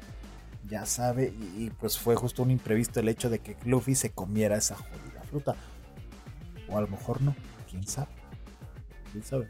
Es el detalle, quién sabe. Todavía tenemos esta teoría. A lo mejor puede resultar ser lo obvio, pero es que nunca sabes qué va. Y el ¿cómo se llamaba este? Era un gigante el que estaba el que terminó cuidando a Robin. Era un gigante. ¿O qué era? Sí, era Saul, ¿no? Saul, ajá, exacto. Que resulta que está vivo. Vivo. Y al parecer, junto con los ahora este, miembros de la flota de los Mugiwara, los nuevos piratas gigantes, Ajá. salvaron todos los libros de Ojara, todo el conocimiento del siglo vacío y se lo llevaron a Elba. Sí, es cierto. Que ahí es donde ya tenemos la esperanza de que vayan a Elba, ¿no? Que bueno, no, quién sabe, porque Vegapunk ya tiene toda esa información en teoría. Es que, bueno, pero fíjate que sí. Y de hecho es algo que yo, yo decía, ¿no? Hasta hasta que no me lo digan, hasta no ver que llegan a Elba, no, no me lo voy a creer, pero bueno, cuando salieron de Wano, eh, Low, Kid y Luffy, este, hablo mucho, ¿no? De que pues por cómo está la, la geografía del mundo y la manera en que habían zarpado, el que había zarpado en dirección a Elba era Low, ¿no? Sí, creo que sí, creo que sí. Este, iba, iba él para allá. Luffy iba en dirección a Sphinx y Kit iba en dirección directamente a Hashinosu, ¿no? Que es la base de Barba Negra. Sí. Eh, y bueno, este pequeño desvío de Kit fue como previsto, sinceramente, porque todos estábamos segurísimos que íbamos a tener un arco en, en la isla de Sphinx. Sí. Ya, ya dábamos por sentado que Sphinx iba a ser un arco y al parecer no va a pasar así. Ahorita con esto último de Vegapunk, yo sí creo que ya tenemos eh, espero no equivocarme otra vez, una alta posibilidad de que el siguiente arco sea Elba. Esperemos. Porque según lo que nos contó, digo, si ya no le sirve mucho la información tal cual, ¿no? O sea, ya sabe toda la información que, que rescataron hacia allá. Pues ser un país de guerreros que está, digamos, enemistado con el gobierno mundial. Yo creo que es un buen destino para refugiarse, ¿no? Porque lo que quiere es refugiarse y que no lo maten. Claro. Básicamente. Entonces yo creo que Elbaf es un destino que parece hasta este momento lo más. eh, lo más posible. Que Vegapunk diga. "No quiero que me lleven allá porque ahí me voy a refugiar. Quién sabe qué vaya a pasar realmente. Pero yo creo que es una posibilidad muy latente, ¿no? Que por fin el esperado arco de Elbaf se dé gracias a Vegapunk. Exactamente. Y también recordemos, insisto, esta conexión que tiene los gigantes con el siglo vacío. ¿No? A lo mejor Vegapunk. Porque él mismo lo dijo. En este momento el estar en esta isla ya no me conviene. Porque ya no puedo ampliar mi conocimiento. Ya hice todo lo que tenía que hacer aquí. Necesito ir a otro lado. Que a lo mejor es el para pues, descubrir eh, to- toda la información faltante para poder acercarse o ya de plano copiar la tecnología tal cual estaba en ese entonces del siglo vacío. ¿no? A lo mejor el BAF va a ser la clave de ello, tomando en cuenta el robot gigante que se encontraron y que está, ha estado intentando restaurar el mismo Vegapunk. Entonces, perdón, eh, a ver, si hay una gran posibilidad, si hay una gran posibilidad. y pues también tomando en cuenta de que Robin a lo mejor sí va a tener ese encuentro con, con Saul, ¿no? Yo creo que sí lo va a tener. Quiero creer eso. Sí, yo creo que sí, yo creo que sí. Eh, hay que esperar a ver qué, qué pasa, porque ahorita nos quedamos en un suspenso muy cab- muy cabrón. Sí, sí, sí, sí. Bueno, ahorita se está dando la madre con. ¿Cómo, cómo se llama este? Esta pantera, este tigre. Con, Eh, con Luchi. Con Luchi. Eh, ahorita está peleando con él. Pues, eh, se está viendo que no, Luchi no tiene el nivel de, de Luffy. Luffy ya está más allá. Ahora, a mí me queda la duda. ¿Qué tanto competirán los almirantes con Luffy? Con esta Cosa que también vamos a ver, porque. Kizaru va para Jet. Kizaru va para allá. Y a mí me parece uno de los más peligrosos de, de- de los almirantes. De, hecho, me, me parece el más desconcertante. Como que. No sé si estás de acuerdo, pero. O sea, sí sabemos su habilidad. Pero siento que nunca la he explotado al 100%. También por su personalidad, ¿eh? También por su personalidad. Pero siento que no la he explotado al 100%. Y verlo en una pelea contra Luffy puede ser muy interesante. Muy, muy interesante. Y que de hecho también, pues, es una cosa que no. que muchos todavía no estamos como bien seguros de cómo va a pasar, ¿no? Eh, que en esta última saga, como que la composición del arco ha sido distinta a lo que se ha visto hasta ahorita. De hecho. Entonces, como que muy latente esa duda si va a ser este el arco donde encuentre Kizaru, digamos, el papel antagónico principal, junto con el CP0, o si lo van a arrastrar hacia otro arco, o si va a ser algo diferente, porque la verdad sí está muy, muy distinto al, al esquema que habían ido trayendo los arcos hasta ahorita, ¿no? Creo que Guano fue el último arco. Tuvo este esquema como de gran arco, parecido a Arabasta o Skypia o Ennis Lobby. Ajá. Sí, exacto. Pero, Ah, ya es un esquema muy distinto. exacto. Sí, sí, sí. La verdad es que no, no sé exactamente si. A ver, tú, tú que llevas más tiempo leyendo el, manga de, One Piece, me dirás. la forma en la que fue adaptada Wano, creo que utilizó mucho visualmente en el anime, creo que tuvo muchos recursos utilizando justo la cultura tradicional japonesa como para presentar a los personajes, para presentar los combates, para retratar ciertas situaciones. Sí fue como muy de ese arco, de ese estilo visual. No sé si en el manga era igual. No, no, no, no sé, no sé Eh. si tú tengas como esa, esa noción de si en el manga. Por ponerte un ejemplo, tan solo de cuando llegan a Wano y el cómo volvían a presentar al mismo Luffy, a Zoro cuando se reencontraban y ponían como estas cortinillas estilo estampa japonesa para poderlos presentar. No sé si en el manga pasaba eso o si era exclusivo del anime. No, sí, sí pasaba eso. Sí pasaba, ok. Sí, de hecho, eso viene desde el manga. También tengo su agregado, pero, pero casi todo viene desde el manga. Ok, ok, ok. Esto lo, lo pregunto porque entonces ya sería desde Guano, donde quizás Oda está medio intentando hacer un trazado diferente para lo que viene en, el, todo, toda esta parte final de, One Piece que se acerca en los, próximos años. A lo mejor ahí ya está, él estaba empezando a experimentar en, ok, que también es un poco el, el valemadrismo que tiene, ¿no? De, ah, yo quiero meter mechas, voy a meter mechas, yo quiero meter algo del viejo este, voy a meter algo del viejo este, voy a meter algo del Japón clásico, ahí te va voy a meter ahora robots de hace 900 años, me la suda, vamos para allá, ¿no? Es un poco de la desfachatez que tiene el señor Oda Sensei. Um, pero, o sea, es mi punto. Entonces, a lo mejor ya estaba medio trazando la línea que iba a seguir en los siguientes arcos.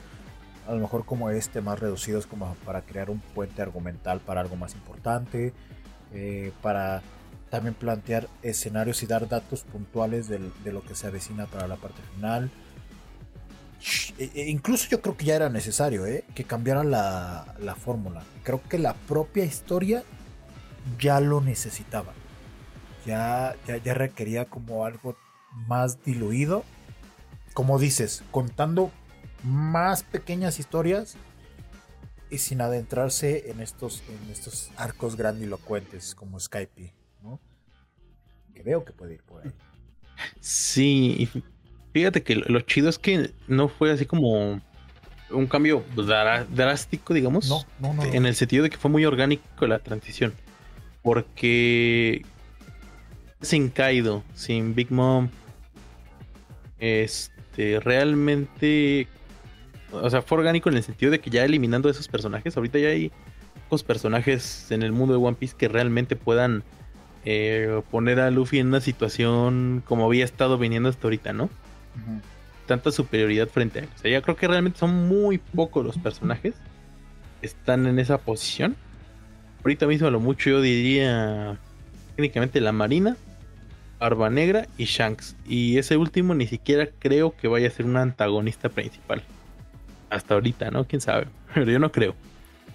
Eh, entonces yo creo que sí, ya era, era un cambio orgánico el hecho de que los arcos se reconstituyeran y cambiaran a mostrar un antagonismo diferente porque pues ya no iban a poder conseguir ya es un yonko, ya no iban a conseguir ese antagonismo tan dispar en comparación a otro personaje, a menos de que presentaran un nuevo personaje. Pero yo creo que, que como van ahorita, pues está bastante, bastante bien. Sí, sí, exacto. Estoy, estoy completamente de acuerdo. Y bueno, también fíjate un poco un poco de lo que de lo que veo es que siguiendo un poquito la lógica de lo que se ha venido trazando yo creo que Shanks ahorita tú dices que a lo mejor para ti no va a ser antagonista estoy de acuerdo contigo pero a mí me parece que va a suceder un poco como el efecto Dumbledore sabes en, estas últimas películas de Harry Potter, bueno, en los libros, lo que ustedes hayan consumido, de Harry Potter. Y es el hecho de que pues, Dumbledore sí actuó como un agente del mal, engañando a Harry para destruir una de las partes de, de Voldemort que estaba incrustada como Horrocrux en Harry Potter. A lo mejor acá Shanks no es como tal que quiera hacer daño que sea malvado, pero quizás está haciendo movidas turbias o para ayudar a Luffy o para conocer ciertas cosas, una especie de doble agente. Yo siento que va por ahí el asunto, porque ya el hecho el hecho de que se reúna con los altos mandos de la Marina eso ya te dice mucho, ¿eh? Eso ya te dice mucho. O sea, estás hablando de que hay acuerdos en común con ellos y, y qué acuerdos tiene ¿no? Para que tenga esa libertad de llegar ahí con ellos como, como si fuera un aliado. No, sé. Está, está complicado pensar, ¿no? está complicado. Es que sí, es que ahorita creo que ya este está volviendo más impredecible por eso mismo, ¿no? Sí. O quién sabe, igual y te- termina siendo un arco como más tradicional al final. Pero hasta ahorita, pues la estructura no está siendo muy. Muy tradicional. Entonces, eso sí te pone a pensar que. sabes bien para dónde va. Exacto, exacto. Ahorita de mientras. Aparte, como que esta. Ajá. Perdón, perdón, es que me acordé de otra cosa. Que ahorita en esta adición, desde el mini arco del, de la Reverie, Ajá. de tener como historias paralelas funcionando al mismo tiempo, ¿no? Sí, sí, sí. Eh, igu- igual, Wano fue el último arco grande clásico que hubo y fue el pretexto perfecto, ¿no? De que estaban como, como, como aislados del mundo y todo sucediendo afuera y fue el último arco que fue como exclusivamente solo Wano, ¿no? En el sentido de que incluso, por ejemplo, en el anime se nota más. Las cortinillas cambian y todo esto cambia para hacerte sentir que esto es algo distinto, estás en, en Wano que probablemente cuando nos vayamos de Wano todo va a regresar a ser un poquito más había estado siendo, no más clásico, Sí. conectado a todo el resto del mundo. Y ya ahorita pues siguiendo esa tradición de, de contando varias tramas en- encimadas en un mismo arco, pues sí interesante, la verdad, ¿no? Sí, sí. Y fíjate, algo que se nos pasaba. El papá de Bonnie. Y todo lo que nos contaron. De- Ay, se me fue el nombre del androide. Que estaba en la.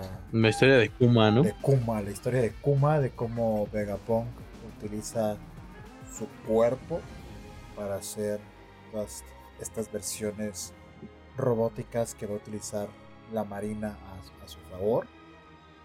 Que, bueno, Kuma termina siendo el padre de, de, Bun- de Bonnie al parecer. Y pues bueno, algo, que, algo más que va a tener que explicar Vegapunk, ¿no?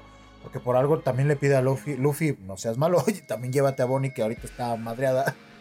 Por llévatela porque pues, igual quiere hablar con ella para explicarle exactamente qué, qué sucedió.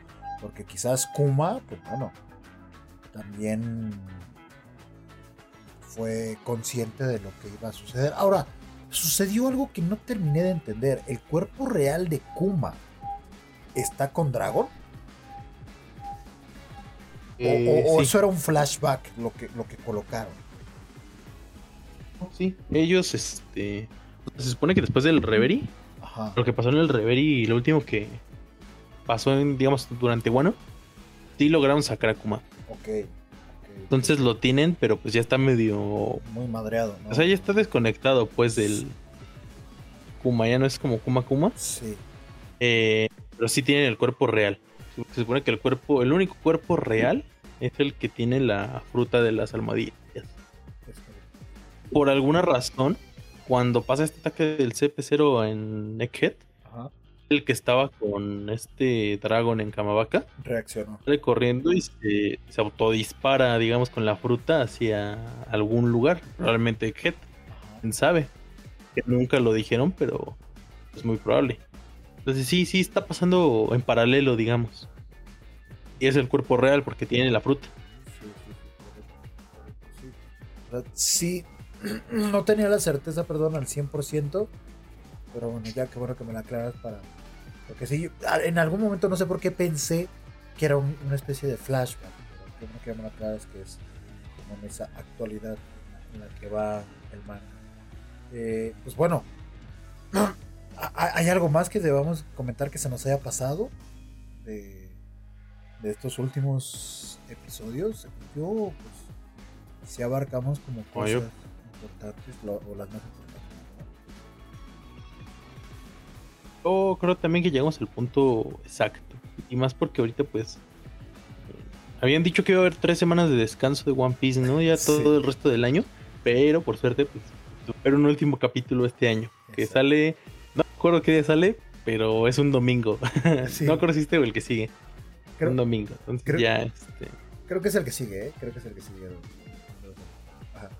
Entonces todavía puede ser que este sea un, un capítulo importante, ¿no? Por el hecho de que decidieron ponerlo ahí como último capítulo del año, puede que tenga información muy importante. A lo mejor ya sea el final de Head, quién sabe. Puede ser, a lo mejor ya terminan de sacar a Vegapunk de la isla. No se puede saber. Pero bueno, y para los que siguen el manga de One Piece, para que estén atentos, para que estén pendientes y están pasando cosas. Teorizando como siempre. Teorizando, te- como debe de ser. Y para que se pongan al tiro, porque, insisto, ya estamos en la última etapa de One Piece. ¿eh? Todavía les quedan uno- algunos años como para ponerse al día. No se preocupen, no tienen que hacerlo en unos meses o en un año. Todavía tienen tiempo para irse la campechaneando e ir avanzando poco a poco a su propio ritmo. Porque sí entiendo que a muchas personas pues sí les puede llegar a cansar el ver un anime de más de, o de casi 1100 capítulos. El capítulo. Ya, ya van para 1100, ¿no? Ya es una locura lo de, lo de One Piece. Pero créanme que vale absolutamente la pena. Y obviamente el manga, pues es parte de todo esto, ¿no? Por favor, vean y lean. Es, es una orden. Es una orden. nada más. Sí, porque ya le falta nada más. Ahora sí ya le faltan como cinco años. nada. Ahora sí, ahora sí. Ahora sí ya. Ahora sí, ya es en serio. sí, sí, ya se se acabó la. Se acabó la. Ay, ¿cómo, cómo- cómo es esta palabra? Se acabó el simulacro, amigos. Ya no es un simulacro, ya, ya está sucediendo. Entonces, échenle ganitas. Tienen tiempo, échenle ganitas. Bueno, esto, esto con One Piece, con el manga. Kaki, pues, como dices, como, como está sucediendo, ya nos estamos acercando a los últimos contenidos de este 2022 que bueno tuvo unas temporadas un tanto flojas algunas otras que sí nos trajo como algunas algunas joyitas y vamos en esta parte le pedí al buen Kaki que me ayudara haciendo su top 5 de lo que más le gustó y de lo que él considera lo mejor de este año. Yo en realidad me basé más en lo que me a mí me, me gustó y, y me pareció muy, muy aceptable. Porque a, a mí siempre, siempre me van a traer las, las historias que me llegan en algún u otro aspecto de una, de una forma más directa y personal. A mí siempre me va a gustar en ese sentido. Entonces cada uno hizo su lista, su, su top 5 de, de los animes de 2023. Igual iba- no sé si vayamos a conseguir a coincidir en algunos. Yo soy muy básico. O sea, Kaki si ve. Actualmente yo creo que sí ve más, más animes que, que yo. Yo sí. Este año, a pesar de que sí vi más que, que en otros eh, tantos, sí creo que mi lista sí se fue por lo. Por lo sencillo, por. ah, En algunos sentidos, por, en, en algunas selecciones, por lo popular, mi Kaki. Entonces, Está bien, está bien. De hecho, este año fue un año que yo creo que se lo lleva a lo popular. Sinceramente. sí, ¿verdad? Es lo que tuvo mayor calidad. Diferente yo. pasado, por ejemplo. Sí. Sí, sí, sí. Es que el pasado hubo más sorpresas, ¿no? Como que, que estas pequeñas producciones como que eran historias más interesantes, creo yo. Y ahora, pues, con regresos o, o con estos shonen que ya tienen renombre, pues es que ya tienen cierta fórmula que funciona y que incluso mejoran, ya sea en la parte técnica o en la cuestión narrativa. Digo, haciendo la comparación. Sí, de hecho, de hecho. Entonces, ¿te parece que empecemos contigo con tu top 5 y lo vamos platicando? Porque me da, me da mucha curiosidad. Mucha curiosidad conocer tu top 5. Va, va, va. Me parece bien. Eh, vamos a empezar desde el fondo, ¿no? Desde lo, el 5. Vámonos, vámonos, vámonos. 5 perfecto, exacto. Eh, yo creo que un, un anime, el anime que toca mi top 5 tal cual este año es Spike's Family. Ok, ok.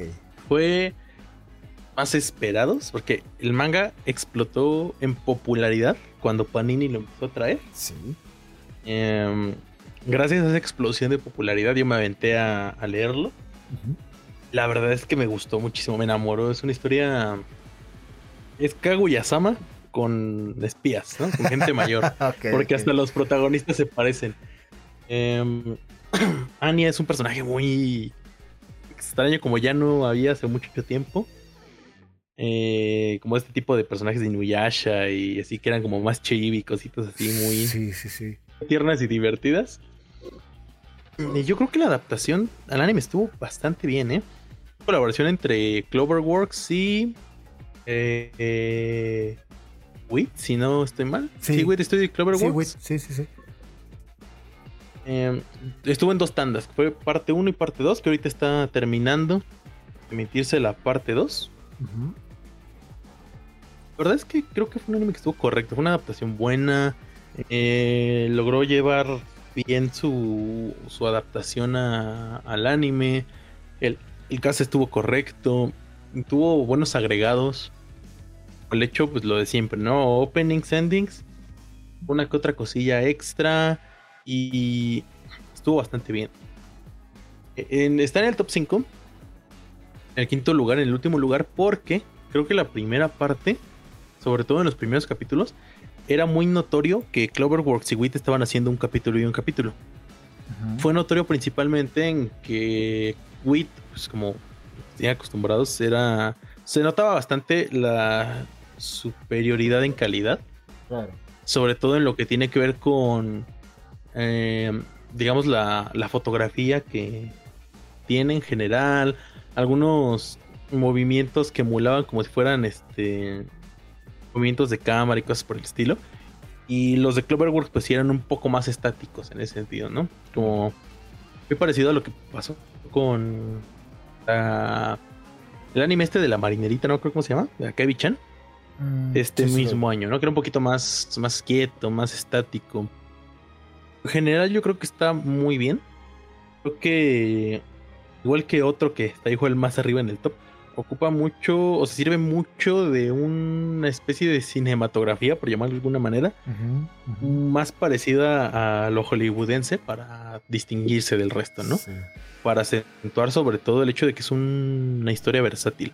Acentuar los momentos de acción, los momentos de comedia, diferentes cosas, darle su propio estilo, ¿no? Para tener como un poquito una probadita de diferentes géneros eh, dentro de una misma historia. La verdad es que yo, bueno, ya empecé a ver algunos capítulos de Spy Family. Sí me parece de lo mejor que ha, que ha tenido este año.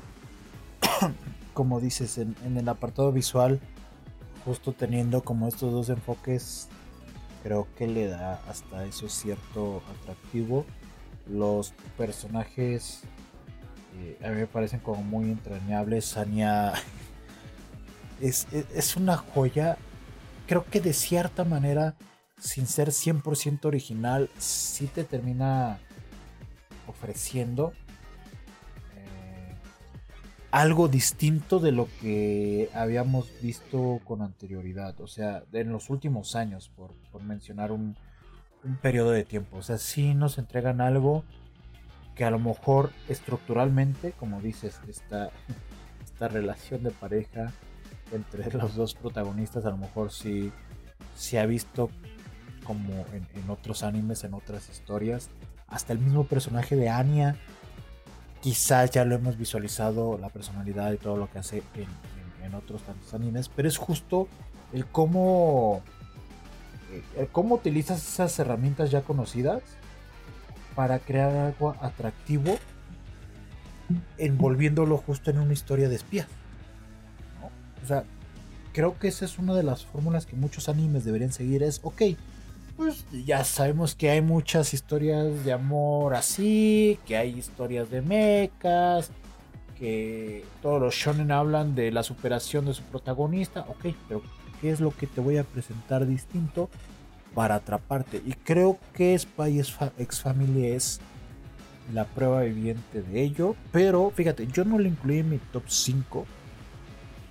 Porque sí considero, por ejemplo, de uno de, de mis de mis seleccionados, que en ese rubro de utilizarlo ya establecido, hubo alguien que lo que lo hizo que lo hizo mejor.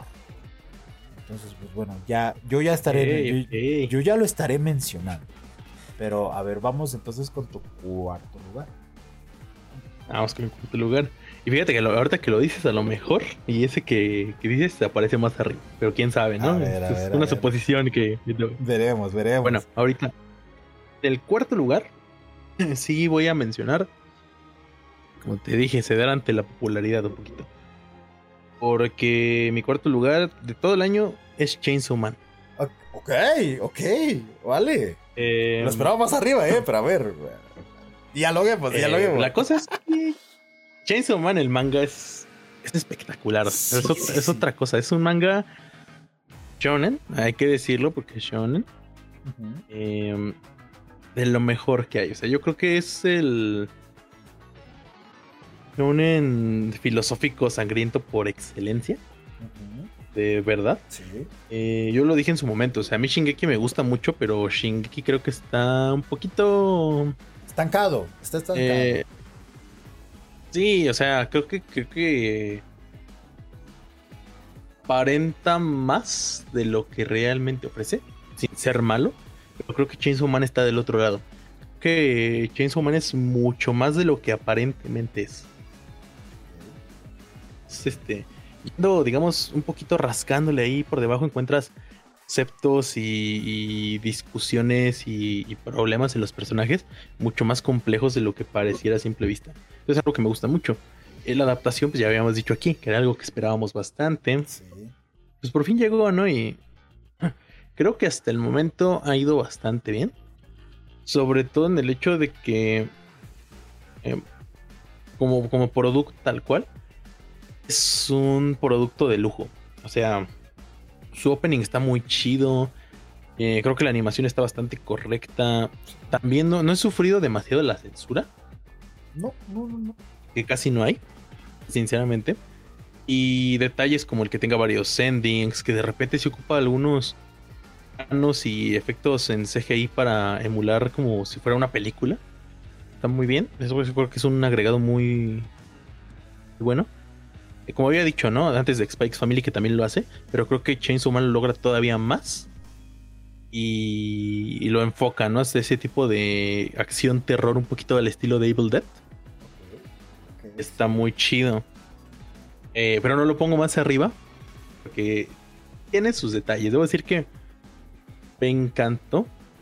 Pero yo sí esperaba que fuera una de esas adaptaciones que llegara a sorprender, ¿no? Yo creo que Spikes Family y Chainsaw Man tienen en común eso para mí que son producciones que yo, o sea, fueron todo lo que yo esperaba pero yo esperaba que fueran todavía más, quizá. ¿no? Tenía expectativas un poquito altas de que me, de que, de que me hicieran sentir ese, ese sentimiento de fue muchísimo mejor de lo que yo esperaba y lo que esperaba ya era muy alta expectativa, ¿no? Em, no es sorpresa que a mí el CGI de mapa no me gusta. Y no porque, solamente porque se vea mal, porque creo que el hecho de que se vea mal, algo muy ambiguo, en el sentido de que es mal, que es feo, más bien el hecho de que no es muy inmersivo. Porque se nota. Sobre todo en los primeros capítulos. En el primer capítulo. se nota muchísimo cuando se convierte en CGI. Eh, te destruye casi por completo la experiencia porque se nota mucho. Eso no está bien mimetizado con el resto de, de lo que ves en pantalla. Y se nota, ¿no? El otro detalle que para mí fue importante fue el ritmo. Porque creo que es un, una serie que sacrifica un poquito de, de sustancia por estilo. El ritmo se ve afectado en el momento en que de repente es demasiado frenético, de repente es demasiado lento. Y la verdad, ahorita que ya va a terminar la primera parte de la primera temporada, creo que abarcó muy poquito. O sea, sinceramente abarcó muy, muy poquito. Em, creo que sin necesidad de abarcar mucho más historia del manga, había mejores opciones creativas de dirección para. para. digamos, hacerlo sentir más dinámico, ¿no? Claro. Pero. A ver, tampoco es que diga que, es súper atroz, entonces por eso está en mi cuarto lugar. Tiene sus detalles, pero. reservas, ahí está. Claro, claro. Jason Man. A ver, yo, yo a mi consideración creo que justo en la parte de animación se ha ido mejorando más. Fíjate que te entiendo muchísimo en el punto que estableces de, que pudo haberse convertido en algo aún más extraordinario porque en cuestión técnica en la parte en el apartado visual creo que le faltó ser aún más grotesco o más violento en cómo enfrentas a los elementos al público no tanto con ah, le cortó el brazo y mucha sangre. No me refiero tanto a eso, sino que podrías haber sido más, eh, como mencionas, inmersivo si hubieras utilizado una animación un tanto más sucia, por decirlo de alguna forma. Y no me refiero a sucia con que esté descuidada, sino que si, va, si voy a ver sangre, muéstramelo de una forma que no sea el común de siempre, de el chorro de sangre, ¿no? Sino como utiliza el propio recurso que, que tú bien mencionaste y que, es parte de lo que a mí me, me, está encantando de Chainsaw Man. De hecho, está, sí está en mi top Chainsaw Man. Y, y, algo que creo que me ha ido atrapando más y más y más es justo el, el uso de los planos, la dirección que, que, tiene Chainsaw Man en ese sentido es, es espectacular porque utiliza muchos de los recursos cinematográficos existentes para crear tensión y para decir mucho de lo que está pensando del personaje. Por ahí con, con, con alguien discutía acerca de justo estas escenas censurables, porque esta persona me decía, es que tiene mucho fanservice, me mencionaba yo. No sé qué tanto, o sea, sí, sí tiene situaciones como sexuales muy claras, pero a mí me parece que están justificadas por la naturaleza de los protagonistas, tanto de Denji como de los demás. Yo, yo creo que sí está justificado y que no está da gratis. Sí, yo también creo eso, porque sí, yo también he escuchado que el fanservice era excesivo y muchas cosas al respecto. Sinceramente, yo también como tú. Creo que Chainsaw Man uh, tiene muchas escenas muy, muy subidas de tono. Sí. Pero no tienen nada de fanservice. No, no. Porque es un recurso visual que apoya lo que nos están contando de los personajes. O sea, nada más para que veas lo bonito que se ven las protagonistas o las chicas o los chicos de, la serie, sino que tiene una función dentro de la historia, ¿no? Y que a veces ni siquiera tienes que esperar al siguiente capítulo, sino que en este mismo capítulo dan este más elementos para que vayas hilando de ah, bueno, por eso apareció esta escena, ¿no? Por eso está pasando esto. Claro, claro, claro. Y es. O sea, simplemente por, por poner un ejemplo, el mismo Denji es un, es un tipo, es un ser humano ya demonio, que su único objetivo en la vida es eh, tocar unos senos y, y besar a una chica y cochar con una chica. ¿no? Son sus únicos deseos. Así como tener un plato de comida en el desayuno. Que puede ser lo que sea. Porque él se come lo que sea. Y justo todas estas escenas que están alrededor de Denji, subidas de tono, que, son detonadas justo por estos deseos más primitivos que tiene el personaje, creo que sirven una para que tú no creas lo absurdo de sus deseos. Creo que una de las constantes que tiene Chainsaw Man es el hecho de no minimices mis impulsos, no minimices lo que yo quiero. ¿Sabes? O sea, no por el hecho de que mi meta en la vida sea comerme una paleta de, durazno o de fresa o de lo que me digas, no quiere decir que sea menos importante que lo que tú quieres lograr. No, ese es un poco y me estoy quedando todavía más de la superficie, ¿eh? pero es un poco de la profundidad que puede llegar a tener el, anime como tal, la, manipulación que hay entre todos los personajes, el hecho de... ¿Cómo se llamaba la, cómo se llama esta chica con el parche? ¿Cómo se llama? Ay, Jimeno. Jimeno, Jimeno. Jimeno. Eh, en esta escena donde justo le propone a Denji de, ah, vamos a hacerlo, que no sé qué, y que Denji no termina aceptando por esta promesa que, hizo. Pues ahí de entrada ya te lo va desglosando un poquito más adelante. Pero es un poco, lo hace en venganza de... ¿Cómo se llama su superior?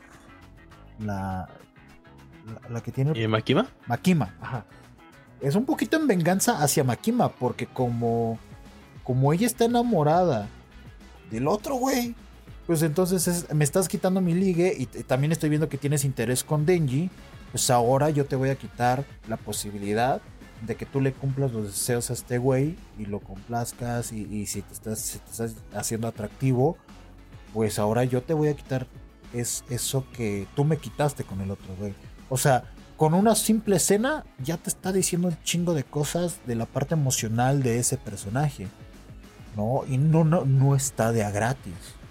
Realmente no está de a gratis. Entonces, no sé, yo, yo, yo creo que en ese sentido Chainsaw Man sí tiene más de lo que en verdad se está viendo por encimita.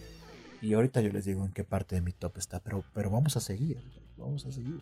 Es que, insisto, de cada uno podríamos hablar muchísimas cosas, pero nos vamos a estar Sí, aquí. porque pues, por, por algo están aquí. Exactamente, exactamente, pero nos Pues podemos... ya nada más como Ajá. extra ahí, este, yo creo que, y creo que ambos estamos de acuerdo en que estos elementos como muy hollywoodescos son lo Sí, que le da ese toque especial a Chainsaw ¿no?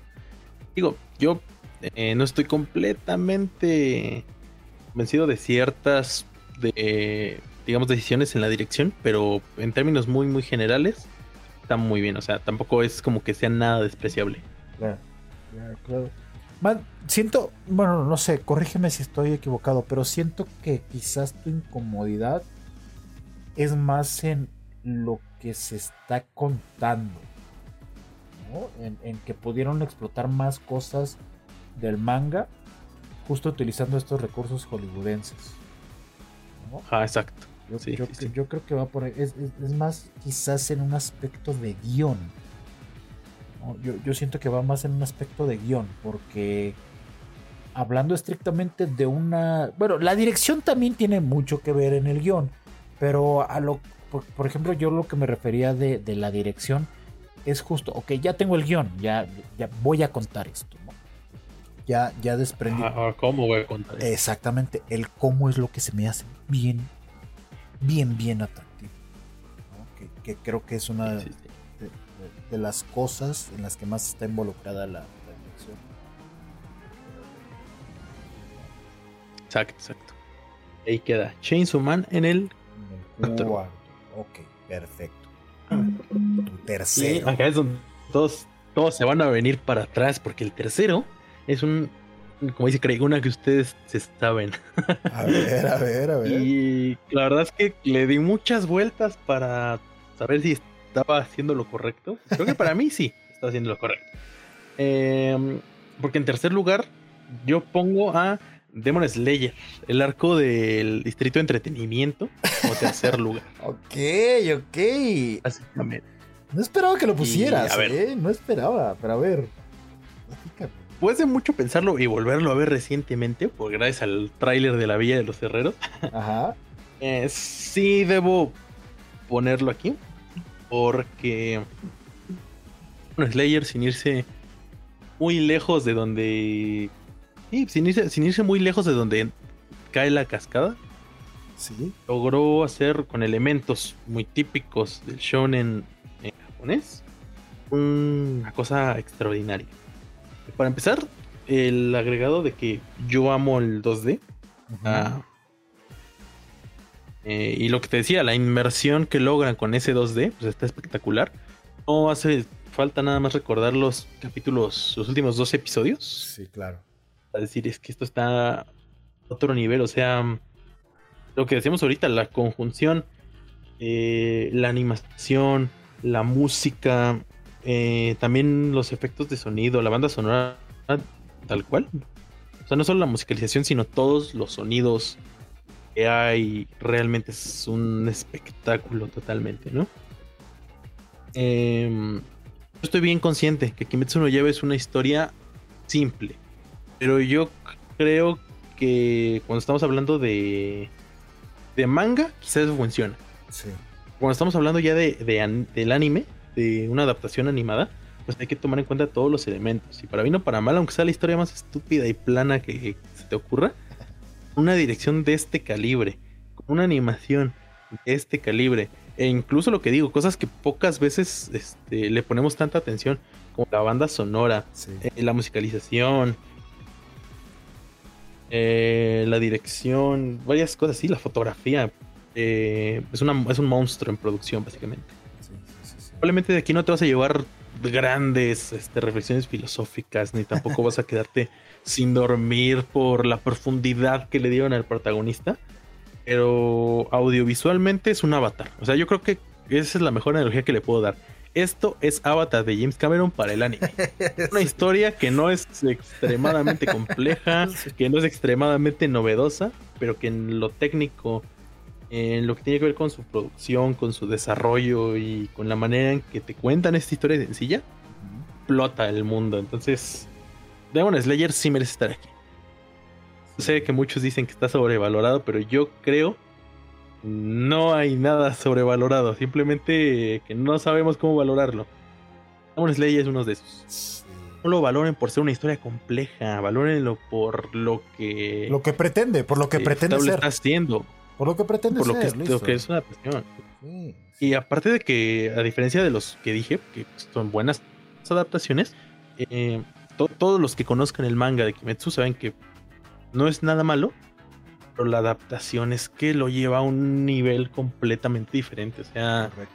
potencializa muchísimo lo que los paneles nos quieren decir. Sí, sí, sí. Fíjate, fue una, una sorpresa que lo pusieras por encima de Chainsaw Man. Para mí sí fue una sorpresa. No, mira, no me desagrada tanto que esté en tu top, porque yo también le di vueltas a ver si lo incluía, si no lo incluía. No les voy a decir si lo incluí o no lo incluí, ahorita, ahorita lo voy a mencionar. Pero tampoco es que Kimetsu no ya iba a ser una historia hueca, ¿no? Es simple. En, en- en- en- en- de, Simple, origen, es de simple. origen es simple. Sí tiene ciertos temas como, pues bueno, el, el amor a la familia, cuestiones de venganza, eh, un poco el, la, la naturaleza, o más bien cómo se va desarrollando la naturaleza de la personalidad de cada persona. Lo vemos en, en por qué Tanjiro es así de amable, lo vemos por qué Zenitsu se convirtió en alguien, en alguien así. Tampoco es, es como que profundicen tanto, pero cuentan lo, lo necesario. Pero como tú dices, es que es una locura el cómo potencializan esa historia simple a niveles altísimos con, con todo con toda la envoltura de regalo que hay alrededor, que es la parte visual, la dirección, eh, etc, etc, etc, los, pantones, todo, todo, todo, todo. Es, es espectacular y de verdad que no puede pasar desapercibido algo así. Renato. O sea, se, se- se tiene que Sí. se tiene que mencionar y se tiene también que valorar de una forma adecuada. Mira, no, a, mí, a mí no me desagrada.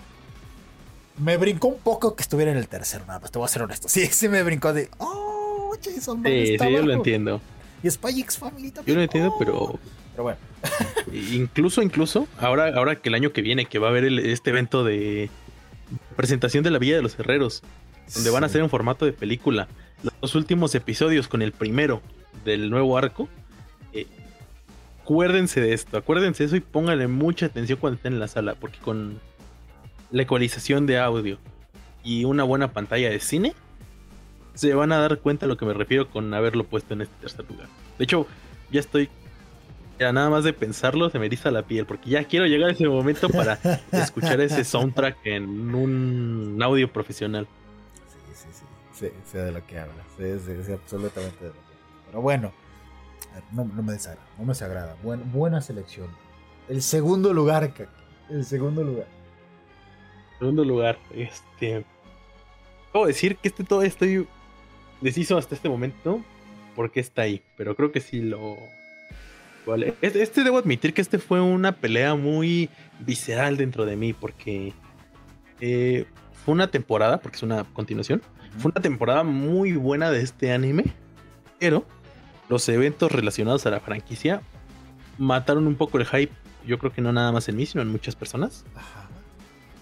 Y hasta ahorita todavía estoy como que con esa duda, pero yo creo que sí. Ya, vamos a aventarlo a ver a cómo nos toca. Quién sabe si esta opinión cambie, pero en este momento, en mi segundo lugar de este año, tengo a Kaguya-sama Ultra Romántico. Ok, ok, ok. Interesante, ¿eh? A ver. Platícame por qué. Hablando, hablando de repetir cosas este, con estilo. Sí, sí, sí. La segunda temporada de Kaguya-sama a mí me pareció un poquito repetitiva, ¿no? Pero creo que en esta tercera temporada supieron cómo volver a hacer algo repetitivo, potencializado. O sea, creo que no cambia, no tiene una gran propuesta visual, no tiene una gran propuesta en ningún apartado técnico ni narrativo tiene una gran propuesta, ¿no? Simplemente continúa la historia del manga. Creo que lo que sí hace es este ajustar todos los detalles. No propone nada, pero ajusta todos los tornillos sueltos y logra una temporada que se siente igual de episódica que las anteriores, pero se siente dinámica, explosiva. Además, yo creo que las historias que adaptó, que aquí tengo y me parece que son del tomo 10 en adelante, algo así, eh, le favorecieron mucho porque son historias que son autoconclusivas, sí, pero que se entreconectan un poquito más en los detalles, ¿no? Como dicen, el diablo está en los detalles. Sí, claro, claro. Em, y viendo que este año fue la pelea de las grandes producciones y de todos los aspectos técnicos dándose entre sí. Sí, sí, Los sí. de los micrófonos ahí aventándose cosas y, y los de las cámaras ahí peleándose con el steady en mano.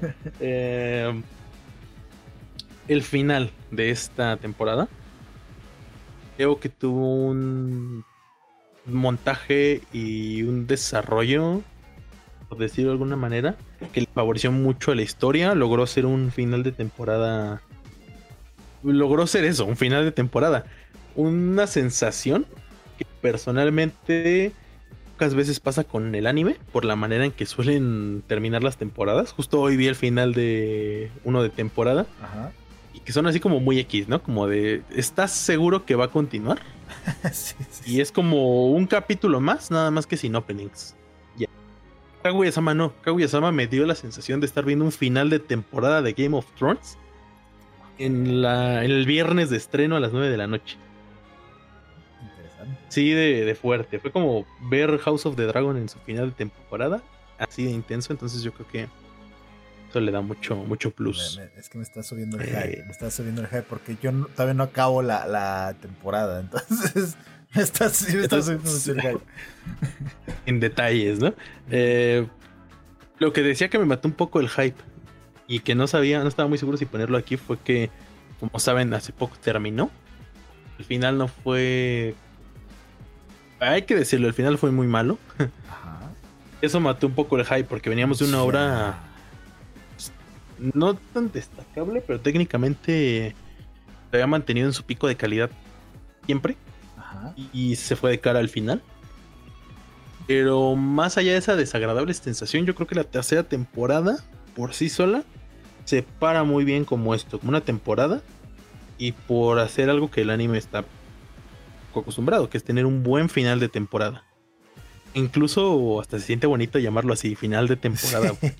es raro tener un final de temporada en anime. Sí, es, es complicado. Sí, es bastante complicado. El hecho de que se queden cabos sueltos siempre para darle pie a, a nuevas temporadas. Ah, siempre te deja con un vacío de. Ah, ciérrame cosas. O sea, ya sé que me tienes que acabar la temporada. Sé que, que tienes que continuar con ciertas cosas, pero ciérrame el- lo que estabas contando a lo largo de todos estos episodios. Por favor. Te entiendo. Te entiendo Sí, sí, sí. Y la verdad, nada más lo pongo arriba de Demon Slayer porque, a ver, yo creo que es más difícil llevar al punto de un gran final de temporada un festival escolar en un anime escolar Ajá. eh, con los elementos que tenía Kimetsu. Yo creo que ese fue su mérito, que lo hicieron todavía más emocionante con una cosa todavía más sencilla. Muy vista, además. Bueno, ahora no, no me siento tan mal de una de las, de las selecciones que hice. no, no, no porque sea una mala selección, Kaguya-sama. em, sino porque es muy curioso que lo metieras por ahí. Y en el segundo lugar. En el segundo, En segundo lugar. Pero, a ver, bueno, pues, es- por eso te decía que estaba bastante interesante. Yo la verdad es que de Kaguya no puedo opinar mucho. Porque, insisto, no todavía como que no voy al parejo al 100%. Pero lo, lo que sí creo es que es, es justo un, producto de consumo que lo hace bien. O sea, que, que conoce las normas de lo que está intentando retratar y, y que lo está mostrando de una manera que sea atractivo para, para el público, que, que lo enganche y, y co- como una especie de, de, de hamburguesa de McDonald's, ¿sabes? Sabe rica y te quedas con las ganas de, ay, híjole, me voy a comprar otra y te sigues con la otra, con la otra, con la otra, con la otra. o sea, ya saben su fórmula y simplemente están, están, eh, están explotándolo, ag- agregándole uno que otro elemento un tanto diferenciador, pero saben hacer mucho. Entonces, no, no me desagrada, más fue, fue una sorpresa que estuviera en ese lugar para ti. Un, un tanto una sorpresa. No, y de hecho te, te doy toda la razón. Y de hecho, justo ese fue el motivo por el que la tercera temporada me sorprendió tanto. Porque yo, igual Kaguya-sama es una propuesta interesante, está bien hecha. Tampoco se me ha hecho como extremadamente destacable, más allá de ser muy popular. Eh, y Ultra Romantic yo creo que sí cumple un poquito más, ¿eh? Allá. Suficiente para haberse colado hasta acá.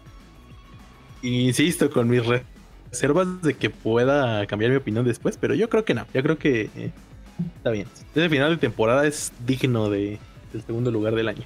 Ok, ok, me parece perfecto. Bueno, si ya pusiste este en el segundo lugar, ¿cuál es el primero? O sea, ya me entró la curiosidad. ¿Cuál Aquí es? viene, aquí viene.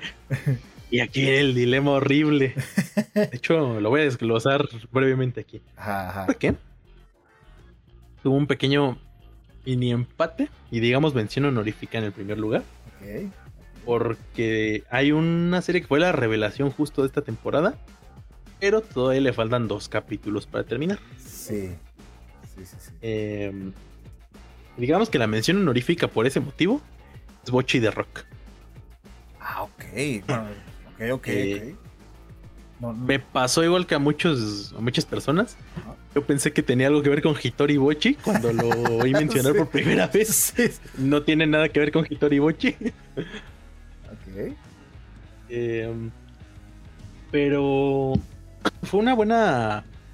eh, una buena sorpresa. Porque es como. Yo le llamo las queyoncitas para la nueva generación. Básicamente. Ok, ok. Bochi. Eh, digamos que es una especie de musical slice of life muy extraño, que también tiene música.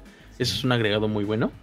Eh, y lo que me hizo, que hizo que me gustara tanto es justo esto, ¿no? Lo que te digo, este, este año es la, la guerra de las producciones, ¿no? De los. La dirección de, de anime. Porque Bochi incluye muchos elementos aniparo que no se veían desde hace mucho. Yo lo veo y me recuerda mucho a lo que Gintama hizo en su momento. Ok.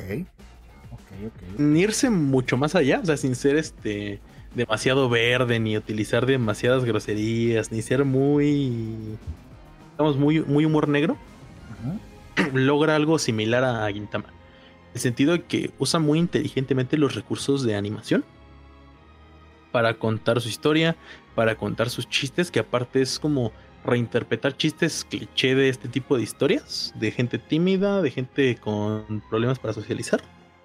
Llevarlos por un camino un tanto distinto, a veces más raro, a veces más así, pero muy bueno.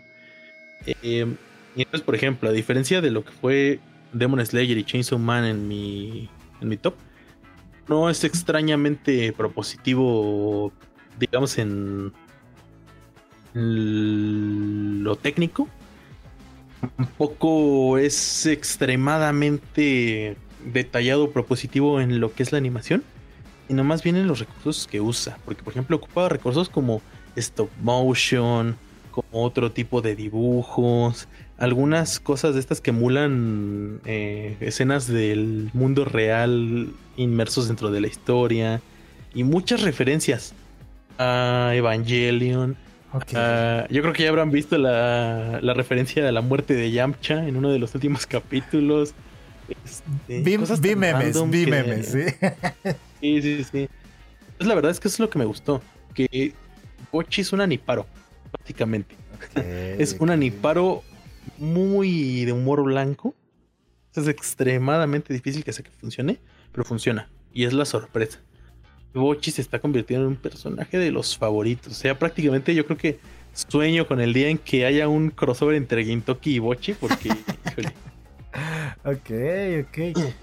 Son padre e hija. Pero lo dejo, digamos así como con sus reservas, compartiendo ahí en mención honorífica el primer lugar. Porque todavía le faltan capítulos ahorita. Claro, entonces claro. no sé qué pueda pasar. Primero, primero, definitivamente es uno que otra vez dice Craig, una que todos se saben, Ajá. que estuvo atrapada en High Dive durante gran parte de, de su temporada y solamente se hizo conocida por su opening, que sonó un chingo cuando se estuvo emitiendo. Es Paripico May. Ok. Ok. Y Conway eh, era de lo que decía, porque yo lo pensé. Mira, yo veía que mucha gente hablaba de él durante la temporada. Tanta, pero sí bastante. Se hizo extremadamente popular, el de, el de Kingdom. Yo dije, pues vi el póster y no se me hizo nada de otro mundo. Dije, esto se ve como la típica historia que la gente ve. Y como es un poquito distinto, la, la abrazan como si fuera muy buena, ¿no? Cuando en realidad, pues no, solamente es algo que no es tan común ver. Ya.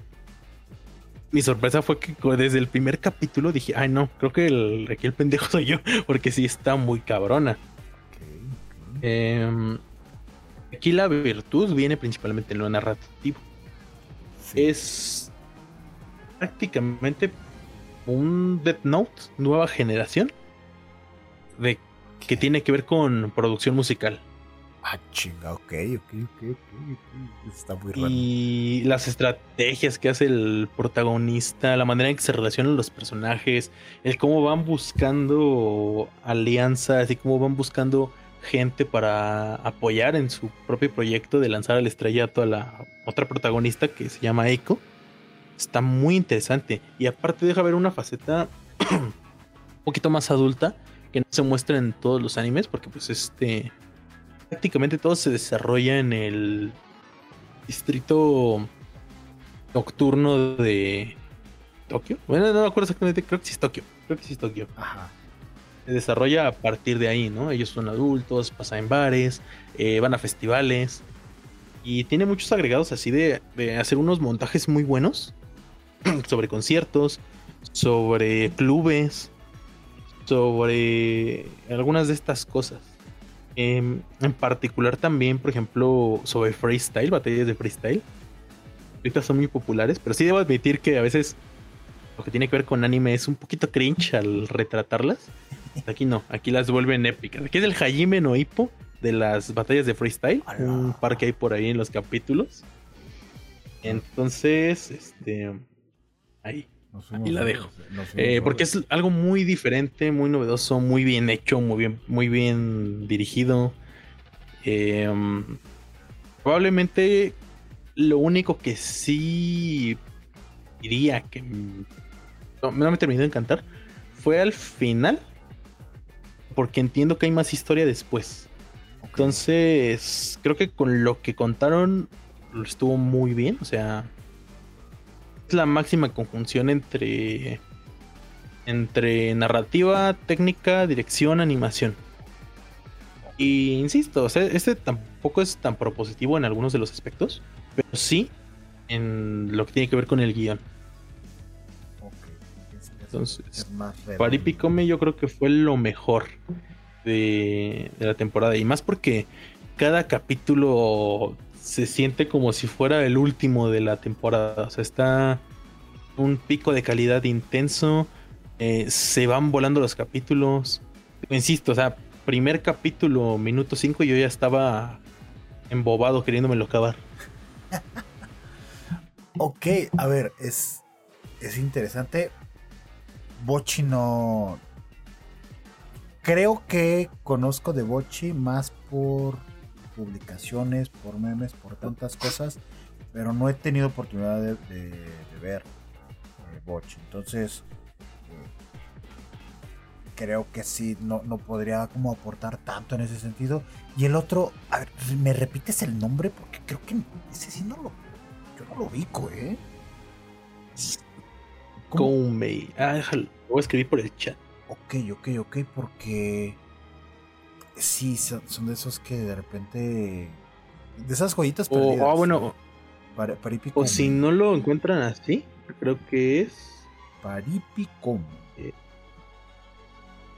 Ok, e- Eso sí es muy raro porque como es una cosa basada en algo chino, este, el otro nombre que le habían dado es este, que es Ya Voy con Kong Ming, algo así. Ya voy. Es súper diferente uno del otro, ¿no? Sí, Pero claro. Ok, ok. A ver, para, para repetirlo, porque. Porque a ver, si ya la estás poniendo en un primer lugar es por algo, ¿no? Y la verdad es que sí se escucha muy interesante con lo, lo que estás contando. Paripi Koume. Paripi Koume. O también lo encuentran como Ya Boy. Boy de niño en inglés. Kong Ming. Kong de King Kong. Y Ming. eh, el- Ming es una tela o algo así. Bueno. M-I-N-G. O sea, esa palabra va junta. Kong Ming. Para que lo, lo chequen. La verdad es que el, digamos que como el planteamiento, la sinopsis que nos acabas de dar sí está muy, muy atractiva. Sí me, yo creo que sí le voy a dar una oportunidad para, para checarla. A ambos, Sí. ¿eh? A ambos. También a Uchi, le, le- Bochi de Rock también le voy a, dar una revisada porque... De, de hecho, creo que tú en, en tus redes sociales también llegabas a publicar algunas imágenes de Bochi. Y como tal el diseño de personaje se me hacía como... Como coquetillo. Entonces, bueno, ya. ahí están las opciones, amigos. Ahí están las opciones para, para que chequen. Y pues también que nos dejen sus, sus comentarios, ¿vale? sí, sí. Ok, Para que vean que ese fue el top. Sí, sí, sí, que, jole, creo que sí me fui un poquito diferente, ¿eh? Si, si ahorita reviso mi lista, creo que nada más voy a encontrar Chainsaw Man como, como coincidencia, ¿eh? Todo lo demás es diferente. Todo lo demás es diferente. Ok. Vamos, vamos, vamos A una ver. vez para ver de qué, de qué estamos hablando. Sí, sí, sí, sí. En corto, vámonos en corto. Uf, el quinto lugar es un anime tremendamente popular.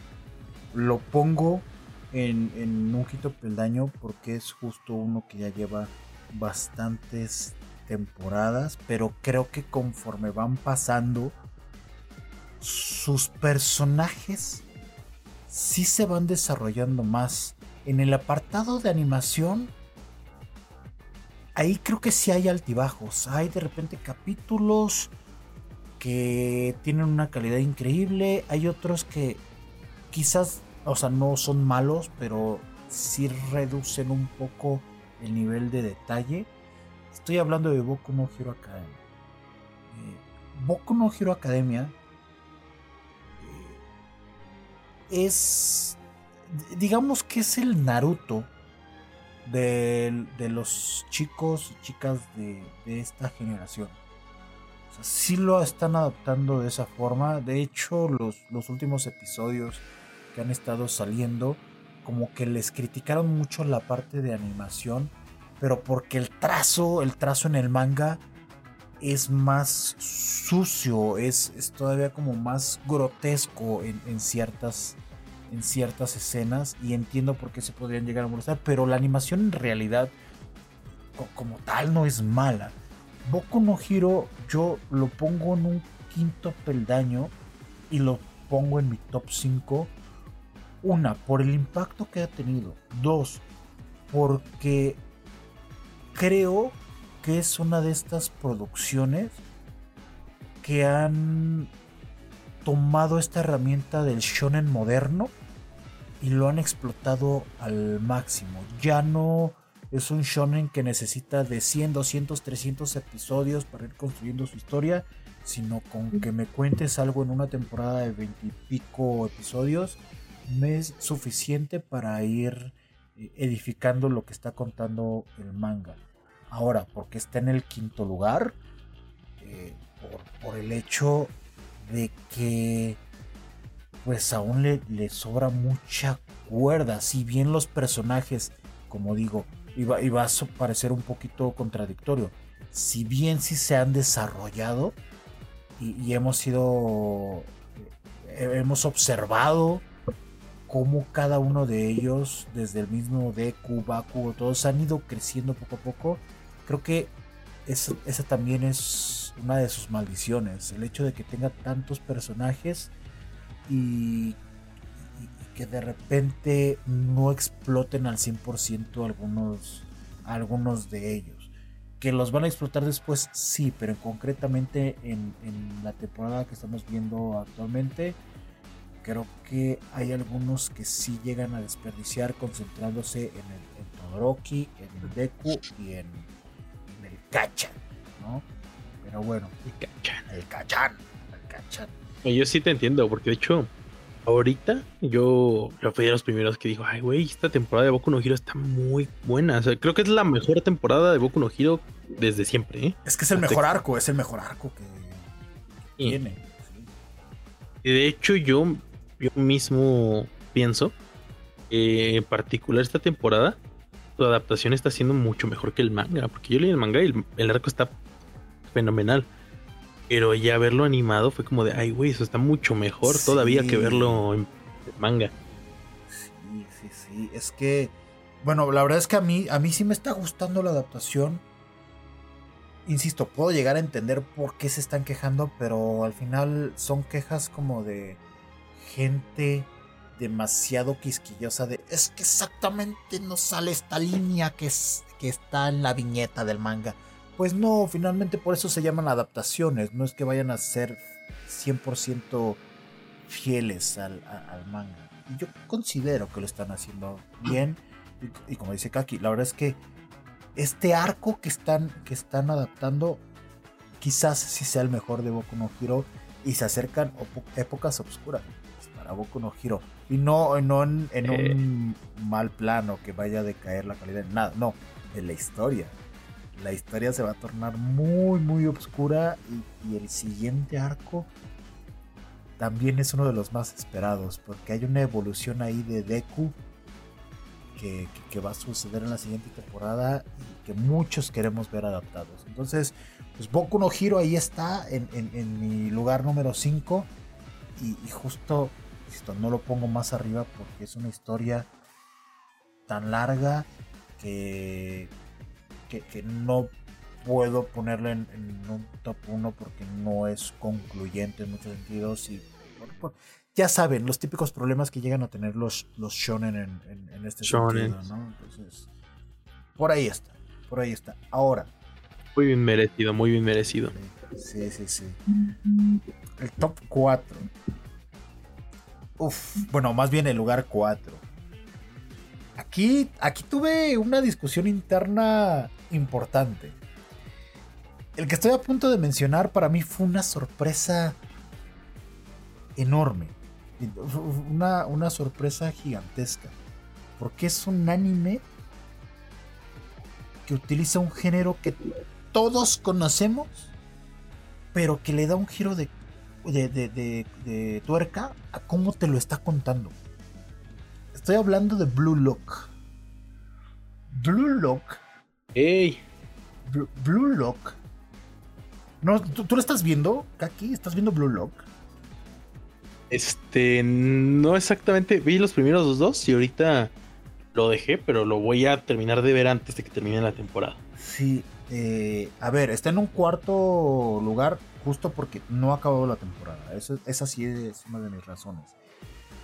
Pero lo tengo en mi top 5 porque es un Spokon muy diferente de lo que habíamos visto. No es como, por ejemplo, Inozuna Eleven, que es fútbol, pero ya con poderes y cosas desbordadas.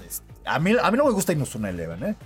Eh, entiendo que es muy popular y- y lo respeto.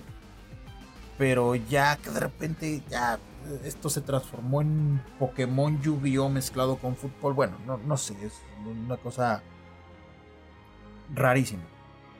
Blue Lock habla de fútbol, sí.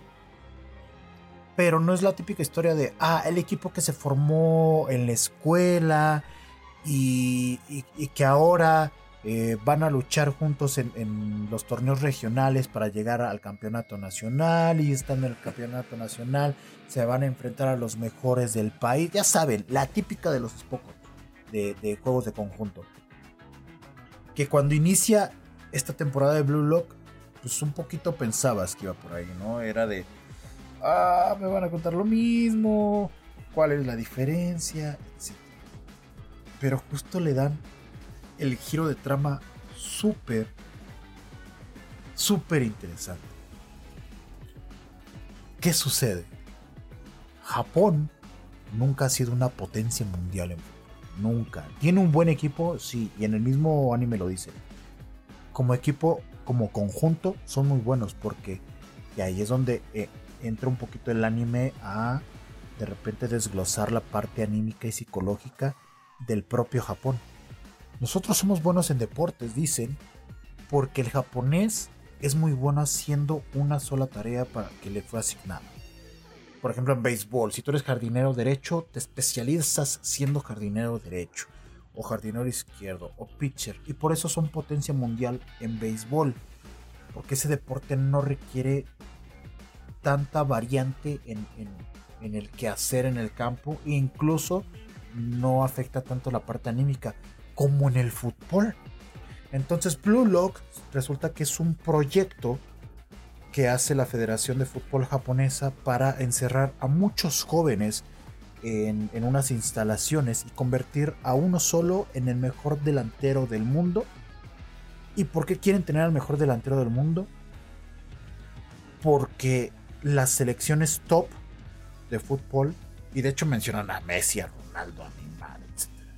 Y las selecciones top, ellos dicen, tienen a un centro delantero que su egoísmo hace que su equipo gane partidos. El juego de conjunto es importante, sí, pero el egoísmo es importante. Y esto también aplicable a muchos ámbitos sociales.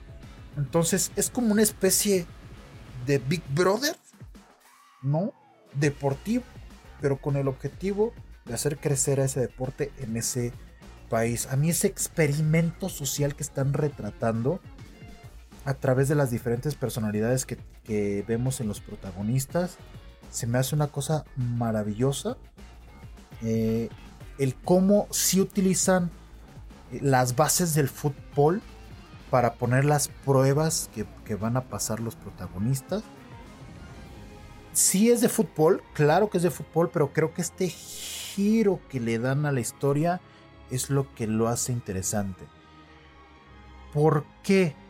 lo pongo en el cuarto lugar. Insisto, una, porque no está acabada. Dos, porque sí considero que para que le agarres sabor al 100%, sí debes de tener cierta afinidad al fútbol. O sea, necesitas o conocer el reglamento o conocer sensaciones dentro del campo que te pueden hacer match viendo este anime. Por eso está en mi cuarto lugar porque sí termina siendo un producto que es, se está, es popular y yo creo, a ver, sí lo puede ver cualquier persona, pero creo que el, el grado en el que lo puedes disfrutar no es el mismo. O sea, si, si un, una persona que juega fútbol y que ve fútbol ve este anime, creo que lo puede disfrutar al máximo porque va a haber muchas coincidencias entre lo que juega y, y lo que ve en, en, los partidos de fútbol en la televisión. Entonces, bueno, ahí está Blue. Ok. Blue Lock, ahí está. Sí, de hecho yo creo que tiene mucho sentido lo que dices, ¿eh? porque una de las razones por las que se me fue quedando un poquito y lo quiero terminar antes de terminar, justo porque no, no conecté tanto con la parte fútbol, porque me gusta. okay. No trabajo seguirlo por ese lado, pero fue más por eso, porque como no me gusta el fútbol, eh, ahí se me, fue, se me fue quedando un poquito. Ahí me fui arrastrando yo, se sí. ve con él pero y, y, lo entiendo, ¿eh? Pero yo, yo, creo que si le das una oportunidad desde la parte del retrato de esta mini sociedad que están construyendo las instalaciones y la parte psicológica de cada uno de los personajes, creo que la, la puedes llegar a, a, a, disfrutar. Quizás, quizás no se convierte en tus favoritos, pero sí se puede convertir en un buen producto de entretenimiento, que, que incluso te puede dejar algo diferente. Bueno. Uf. Tercero. a ver, vamos a ver hasta. Como que creo que ya sé cuál es, pero vamos a ver. no sé, no creo. no creo. O, o quizás sí, no sé. A ver. Tercer lugar. Bueno, creo que sí. Chainson, vamos a ver. Chainsaw Man. Ah, entonces sí. Chainsaw Me imaginé. Chainsaw Man. Creo que ya comentamos como bastantito de, de Chainsaw Man. Yo lo pongo, a ver, eh, forma parte de mi top 5 porque ah, también estoy leyendo el manga. Eh, la historia en el manga me parece algo que yo no veía desde hace muchos años. Una, cosa retorcida y que te está volando la cabeza constantemente con todas las modificaciones que, que hay para bien. Y en cuestión del anime, a mí la parte visual y cómo utilizan las herramientas visuales, lo que mencionaba hace rato, para demostrarte los intereses, las emociones, todo lo que hay internalizado con los personajes, a mí se me hace espectacular y todas estas referencias hacia el cine hacen que, que a mí capítulo a capítulo me, me, me vuele la cabeza.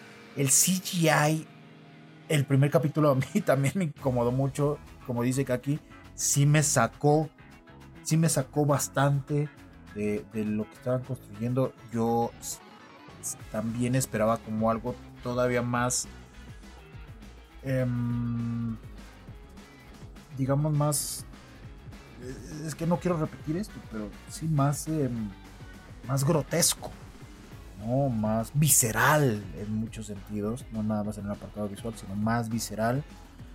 Y para mí por eso no, no terminó de escalar más posiciones. Yo sí considero que conforme han ido pasando, los capítulos, ha ido mejorando muchísimo en eh, los recursos visuales que han estado colocando. Creo que las peleas y todas las situaciones sí son muy agradables, pero a mí lo que me vuela la cabeza es la, narrativa visual.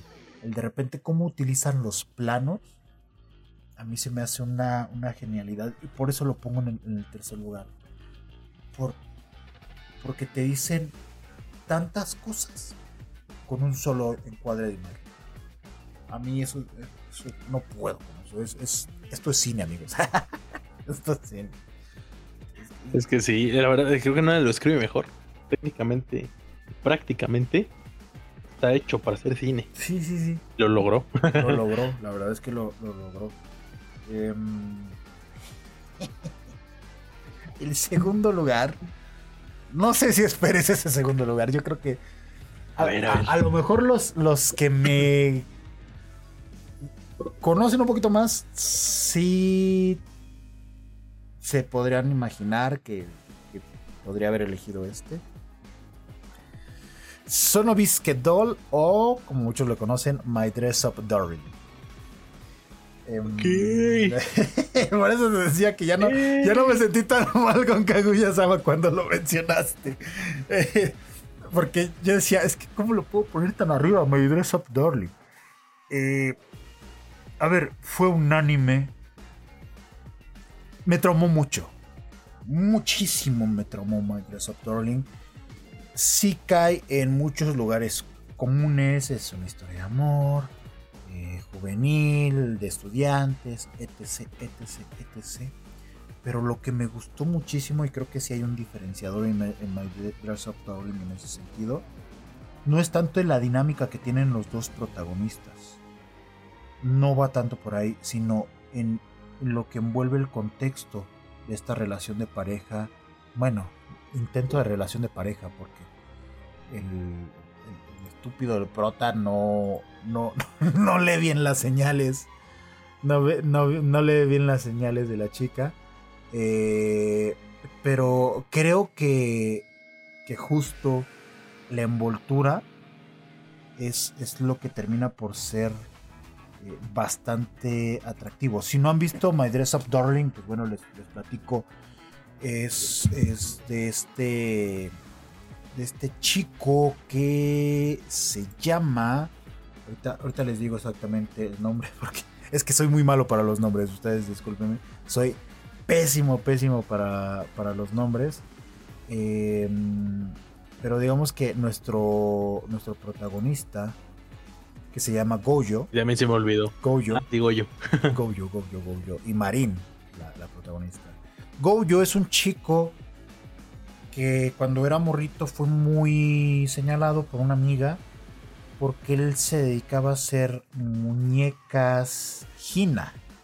Estas muñecas Hina co- son como pequeñas figuras tradicionales en, Japón que están como vestidas con ropas eh, tradicionales de, de ese país. Son como muy artesanales, son muñecas hechas a mano. Y él y su familia se han dedicado a hacer estas muñecas Hina, ¿no? Como, como atracción también para los, los turistas. Pero cuando él de niño le empezó a llamar la atención eh, este arte, pues lo criticaba porque pues, como si eres niño y no te puede gustar eso. Entonces, como que esa, esa pasión por crear estas muñecas la, la escondió muchísimo. Mm, La, prácticamente no se la contaba absolutamente a nadie más que su abuelo que también se dedicaba a eso. Pero entonces conoce a esta chica Marín en la escuela. Esta chica Marín que pues la popular, la guapa, ya saben, lo típico. Pero ocultaba este oscuro secreto de que quería ser cosplayer. Pero cosplayer con personajes un tanto perversones, cochinones, ¿no? Y, y- lo interesante no es que, bueno, que, quieras hacer cosplay de, de estos personajes un poco hasta pervertido, sino el hecho de eh, cómo ambos no quieren ser señalados por, por sus pasiones, por, por de repente actividades que no son comunes, que no son eh, actividades que practican sus compañeros y la sociedad en, en general. Entonces, a mí lo que se me hizo atractivo es justo este contexto del chico, de las muñecas Gina y de ella.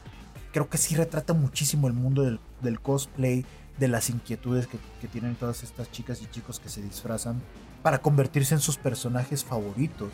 Porque muchas veces, y, y no sabes, Kaki, cuántas veces, seguramente tú también lo has escuchado en, en muchas ocasiones, cuando te llegan a, a preguntar o a comentar de, pero ¿por qué se disfrazan? ¿Por qué? por- Sí. Clásico. Ajá, el clásico. O sea, ¿qué ganan con eso? O sea, ¿por qué lo hacen? Nada más es una gastadera. ¿O cuál es el chiste de eso? Y, y creo que My Dress Up Darling te explica muy bien el por qué. ¿No? Este deseo que tiene Marín de. Pues no. De ser alguien, alguien diferente. O sea, como si fuera una actriz que se sube a un escenario de teatro y se transforma en alguien completamente distinto. Pero también un poco por, por evasión de realidad, ¿no? También va un, un poco por ese lado. Pero también como un homenaje a un personaje que, le gusta mucho y que le ha entregado muchas cosas en, en un plano personal, psicológico, emocional. ¿no? Entonces creo que, creo que este anime lo retrata muy bien. Y el hecho de que se encontraran estas dos figuras con, con estos gustos solitarios o contenidos, a mí se me hace fantástico. Y bueno, ya agregando el hecho de que pues de repente estos dimes y diretes de, que me gustas, no me gustas, pero es que sí me gustas, pero es que eres muy serio, pero no, yo me voy a dedicar nada más a ayudarte. a- porque este chico le empieza a ayudar a, a Marín a crear sus cosplay. Ahí es donde hay la conexión. Como hace estos vestidos para las muñecas Gina, ella se da cuenta que él utiliza una máquina de coser en, la escuela. Sin querer lo descubrió. Entonces ella le pide que le, sa- que le, que le confeccione sus cosplay. Y ahí es donde empiezan a tener una relación más cercana. Pero pues, de repente Goyo es.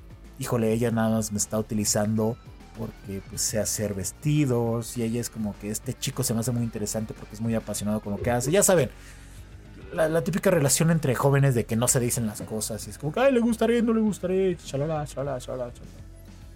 Pero lo interesante es eso, lo que hay alrededor, tanto en un aspecto psicológico más profundo como en lo que están haciendo y lo que están retratando. A mí me parece este anime una genialidad.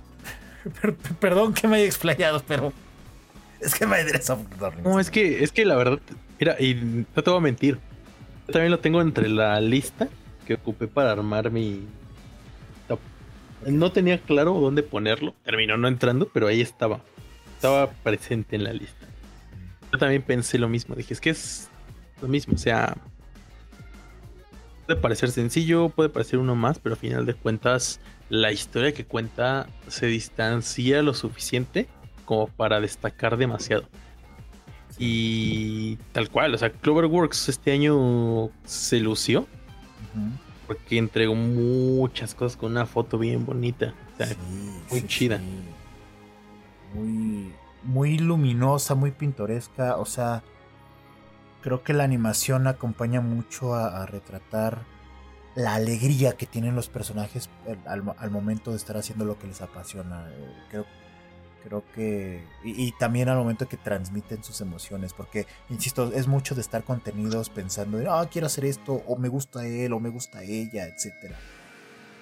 Y, los colores, sobre todo los colores que utilizan, toda esta iluminación que le dan a los colores, a mí se me hace increíble. perdón. oh, no, yo estoy maravillado con My Dress Darling. Si, si no hubiera existido el primer lugar que voy a mencionar, yo creo que hubiera estado en, mi primer lugar sin problema, sin problema. Pero a lo mejor Kaki ya va a saber cuál va a ser mi primer lugar. Em, número uno todo el año. Todo el año. Y a lo mejor no es el mejor, a lo mejor no es el producto mejor hecho, ¿eh? Eso, eso que les quede claro. Creo, que esto lo, lo elegí por un tema personal. Es un anime. Entiendan que yo es un anime que esperé por 10 años, amigos. Esperé por 10 años. es, es uno de. debe ser. Sí, uno de mis animes favoritos y lo que es, una temporada que no está acabando. Estoy hablando de Bleach, la guerra de los millonarios. Em, la adaptación del último arco de Bleach. Los muchos y comparado con Naruto y One Piece, pocos fanáticos de One Piece, de, perdón, de Bleach, em, entenderán la angustia que vivimos por muchísimos años de y es que no van a adaptar, y es que no van a adaptar, y eran los rumores de, de híjole, ahora sí lo van a hacer, y resulta que la mera hora no. Fue un sufrimiento total, y cuando salió el primer tráiler para avisarnos que lo iban a animar, todos gritamos, todos nos emocionamos, y ver ese primer episodio después de, de toda esta década fue como de wow, estoy regresando a mi infancia, adolescencia, bueno, adolescencia en mi caso. Estoy regresando a mi adolescencia y estoy viendo algo que yo amaba y ahora me lo están presentando mejorado. Mejorado. El este último arco del manga de Bleach, siendo honestos, no es el mejor arco no, no es el más interesante. Pero creo que lo que, eh, lo que está logrando la adaptación en anime es que este arco que quizás estaba un poco rebuscado, muy atropellado, apresurado, lo están volviendo más interesante de lo que en realidad es. Yo por eso lo pongo ahí arriba, por, por la expectativa que tuve, porque están haciendo de algo que no es como que sea basura el, último arco en el manga, pero sí deja mucho que decir en muchos, eh, muchos aspectos. Y el hecho de que puedan adaptarlo a un producto más consumible, más amigable y más épico. Porque Bleach todo el tiempo está siendo épico. Me parece que la edición, la edición que está haciendo Bleach en esta última temporada me parece espectacular. Creo que no necesita de planos muy largos y de batallas demasiado extensas como para crear epicidad. A mí Bleach en animación, sí. 10, banda sonora mierda la banda sonora, me vuelvo loco con lo que escucho en cada pelea y en general. Eh, personajes, son personajes que ya conocíamos, atractivos, eh, ya conocemos sus motivaciones y acá pues nos están presentando un, problema distinto y ya con personajes más, entre comillas, maduros y poderosos que los tiran al suelo y ahora hay que ver cómo se van a levantar. Eh, en general es un producto espectacular, Bleach. Entonces, para mí es mi anime del año. Insisto, estoy consciente de que a lo mejor hay mejores productos. El mismo, el mismo Kimetsu podría llegar a aceptar que, o Shingeki, quizás, bueno, no tanto Shingeki, pero. Pues, ah, Shingeki. No, Shingeki no, no, no. ya no. No, no, no, ya no, ya no. Pero Kimetsu puede ser, pero lo que está logrando Bleach en, en nivel de epicidad, no, a mí me vuelve, me vuelve loco. Me vuelve loco. De hecho. Que Fíjate que yo creo que, ahora que lo mencionas, recordé que con el primer capítulo de ambos, yo siento que esa pizca extra que yo necesitaba para era Chainsaw más alto, la tiene Bleach. Lo tiene Bleach, sí. Y siento que, que algo en esa, en esa dirección le quedaría bien para terminar de pincelar algo como Chainsaw. Es justo lo que dices, y yo lo pensé igual, ¿eh? Yo creo que el, el arco final de Bleach no me parece muy bueno, sinceramente. Pero la animación lo está haciendo incluso mucho mejor, porque lo volví a leer. Y ay, no, yo, yo lo recordaba más, más atropellado, justo. Sí. Em, y no, la verdad es que la animación le está haciendo un favor, lo está adaptando de una manera. Bueno, a lo mejor no lo va a cambiar, digo, quién sabe, ¿Quién sabe? pero lo está volviendo bastante más aceptable. Yo me acuerdo que llegaba un punto en, en el arco final del manga donde ya como medio arco ya ni siquiera se entendía bien nada. O sea, sí. te perdías, como que te perdías muy fácil en todos los conceptos y los personajes y las cosas. Y creo que esa es una cosa que está remediando mucho la adaptación, ¿no? Y es el valor que le da precisamente esta parte de adaptar, ¿no? Y no nada más este plasmar lo que ya estaba ahí, una buena animación, sino a lo mejor mejorarlo si se puede, ¿no?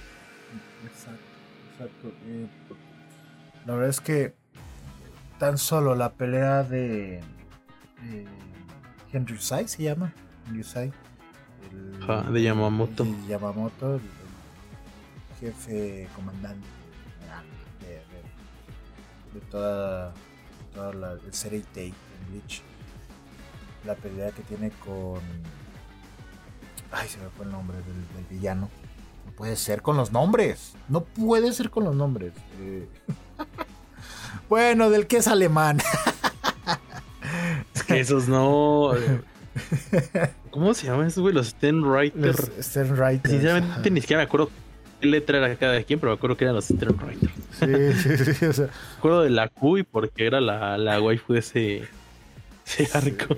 Y del luchador tampoco me acuerdo quién es. sí, exacto. Mm, estoy, intentando buscar el, nombre. Eh, pero bueno, esa pelea que tiene, que tiene con el jefe comandante, la música, la, la- el cómo van desglosando el, el, el Bankai. No, no, todo, todo alrededor de esa pelea es, es increíble como, como la muerte que nos presentan, cómo la presentan. Porque en el manga, pues al, ser algo, en este caso algo, algo más estático, como que no le da el suficiente impacto que sí tiene el, el anime. Entonces, híjole, la verdad es que si no han visto alguna vez Bleach, Bleach también tiene relleno, es de estos shonen eh, clásicos em, largos, ¿no? Tiene muchísimos episodios, pero cada vez que me dicen, oye, ¿qué anime puedo ver? Ve Bleach. O sea, hay tres que recomiendo: Naruto, Bleach y One Piece, los tres grandes, no hay más. O sea, por algo, por algo, amigos, forma parte de los tres grandes. Algo tendrá. Algo tendrá. Por algo los nombraron así. En, su momento eran los que competían por ser el número uno One Piece, Bleach y Naruto. Por algo se. Sí. creo que algo que sí tienen en común, desgraciadamente, es que algunos de ellos fueron medio trompicando cuando tuvieron la necesidad de alargarse más, sin que la historia lo requiriera. Pero aún así, la verdad es que tienen arcos muy buenos y creo que el hecho, insisto, y lo que decíamos hace rato, el hecho de la extensión de los arcos, o sea, el hecho de tener capítulos infinitos para desglosar, digamos, eh, tiene arcos mucho más complejos que de algunos otros shonen actuales, como por ejemplo, eh, no sé decirlo, algo que se parezca a Jujutsu Kaisen. Jujutsu Es Kaisen, muy buen manga, es muy muy buen manga, pero en comparación a Bleach, eh, tiene arcos mucho más simples, Claro, cortos. claro, claro, claro. IWatch es el villano principal. iWatch. Ay, Sí, sí, correcto. La pelea que tiene con Yamamoto, de verdad. No, no tiene nada. Fue algo. Algo increíble. Estrategia, poder. Porque muchas veces yo me quejaba de Bleach por los power-ups sin sentido. Acá, hasta, hasta el momento no ha sucedido. Al parecer, ya a Ichigo le van a dar una habilidad nueva. Entonces vamos a ver si algo de lo que ya se vio en el manga lo van a modificar en esta, en esta parte o lo van a respetar. Pero al menos al momento lo que nos han mostrado. uf, increíble. La, la pelea. No, bueno, es que la pelea que está teniendo la capitana Unohana con. con este. Ay, Dios, el otro capitán que Con Kenpachi, ¿no? Con el otro Kenpachi. Con el otro Kenpachi, porque ella, ella era la Kenpachi original. No, la- los trancazos que se están dando. De lo mejor, creo, de toda la temporada ahorita. ¿eh? O sea, mm, sí, sí, sí. fácil compite por las. Hablando nada más de la escena en, en particular, creo que compite por las mejores escenas de todo el año. Sí, sí. Vean Bleach, amigos. Vean Bleach. Obviamente no. Si, si ven nada más esta última temporada, este último arco, no van a entender nada si no han visto Bleach. Entonces, si se van a adentrar, Sí, no. vean Bleach. Y de verdad, no se van Que sí tienen que ver todo. Sí, sí, sí. Pueden verlo sin relleno. Fíjate que pueden verlo sin relleno y no es tan largo Bleach. Tiene como unos. ¿qué será? ¿100 capítulos? Quizás. Quizás sí vaya. No son muchos, son, pocos. Se van rapidísimo. Sí, sí, sí. Sí, sí, sí. Entonces, bueno, se lo pueden echar sin relleno y no les va a afectar en, en absolutamente nada a. Sí, no, porque el relleno de Bleach, ese sí es relleno, relleno. Es, es lo bueno que tiene. Sí, sí, de hecho. De hecho. Es como en otras eh, franquicias, otros animes que de repente tienen relleno mezclado con cosas este, de la historia y tienes que andar buscando el minuto exacto para empezar a verla. No, aquí sí los capítulos están muy, muy diferenciados. Yo digo que está bien. Sí, sí, sí. Eso, eso te da pie para, ok, decidir si, si lo veo o si. Es, es una ventaja. Pero bueno, ahí está. Ahí está mi primer lugar. Ahí está mi top, mi top 5. Sí, sí, sí fue diferente, Kaki. ¿eh? Sí fue diferente. O sea, quitando Chainsaw Man. Diferente, diferente. Y bastante. Y me agradó, ¿eh? Me agradó que fuera. Que fuera diferente. Eso habla de nuestros gustos particulares. Eso, porque es este. Gustos personales también. A final de cuentas, por mucho que le queramos, este.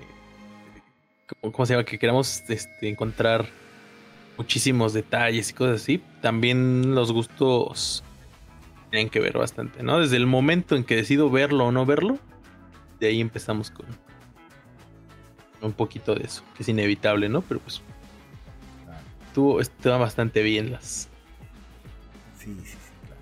Claro, claro. Eh, bueno, casi ya nos vamos, amigos, amigas, casi ya nos vamos a echar tres horas de podcast. Sin querer, Kaki, sin querer, ya se convirtió en el episodio de podcast más largo de Voz en Off. Sin querer, ¿eh? Y sin que se planea. Por encima del que hicimos de Bardo. Que ahí curiosamente pues tuvimos otros tres invitados. Creo que ahí hicimos como dos horas y 40 minutos quizás. Y ahorita ya vamos para las tres horas. Entonces, mira. Que es para que para que les dure este episodio Sí, y lo disfruten mucho. exactamente, exactamente, que lo escuchen en Lo vean como One Piece con calma. Exacto. Los meses que necesiten. O sea, aquí no los juzgamos, ¿eh? Si lo quieren ver por parte, escuchar, perdón, por partes, no pasa absolutamente nada. Porque aparte, creo que lo hicimos como, por ejemplo, primero estuvimos hablando de las noticias, pueden echar la parte de noticias, después pues, pueden echar la parte de One Piece, ¿no? Si es que van a parejo con el manga, después echan los tops y de, pues, de paso las recomendaciones, ¿no? Las recomendaciones que si no han visto alguno de esos animes, pues ahí está la opción para pasar el fin de semana. Entonces creo que A ver, sí, se puede lograr. aprovechen los que todavía no acaban. Para que los vean antes de que terminen. Exacto, exactamente, para que se pongan al parejo. Se pongan al parejo.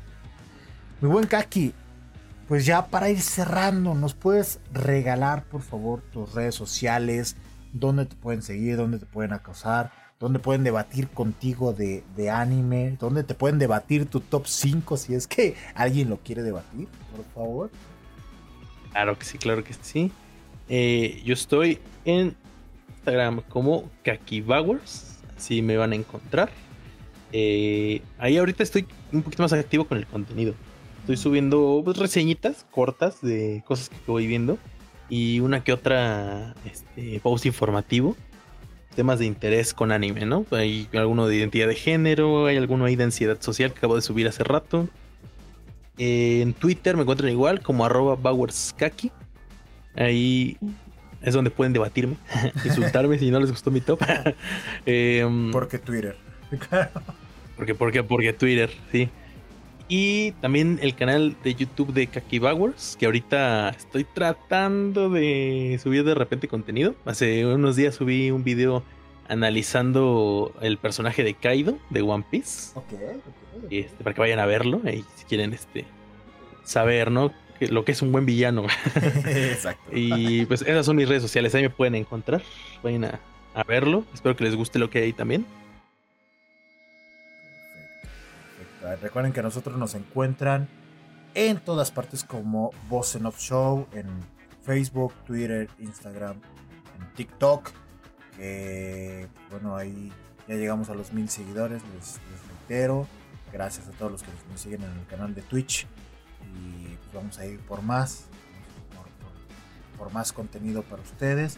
Obviamente también en esta en este formato de podcast, donde pueden escucharnos en las distintas plataformas en las que nos encontramos disponibles, como Spotify, Apple Podcast, Amazon Music, en Google Podcast también, todo lo que acabe en podcast, ahí andaremos. Mi buen Kaki, muchísimas gracias por acompañarme en estas casi tres horas. Como siempre, la plática muy chingona. Eh, Buenísima, como Buenísima, siempre. Buenísima, buenísima. Eh, Es que, a ver, deben entender, nos apasionamos mucho con One Piece y todos los animes que hablamos. Eh, nos apasionamos mucho, entonces Todo es bueno. todo es bueno, todo es bueno. Kaki, muchísimas gracias. Ahí nos estamos escuchando en el próximo- próximo episodio, perdón, espero. Espero tener todavía por aquí. Claro que sí. Por ahí nos estaremos viendo en el próximo. Perfecto. Muchas gracias a todos y todos los que nos escucharon y nos vemos en el siguiente episodio. Vámonos. Bye. Adiós. Bueno, como dice el bicho, perro que ladra no muerde. Si vas a seguir fastidiando con eso, es mejor que te preocupes por tu pellejo.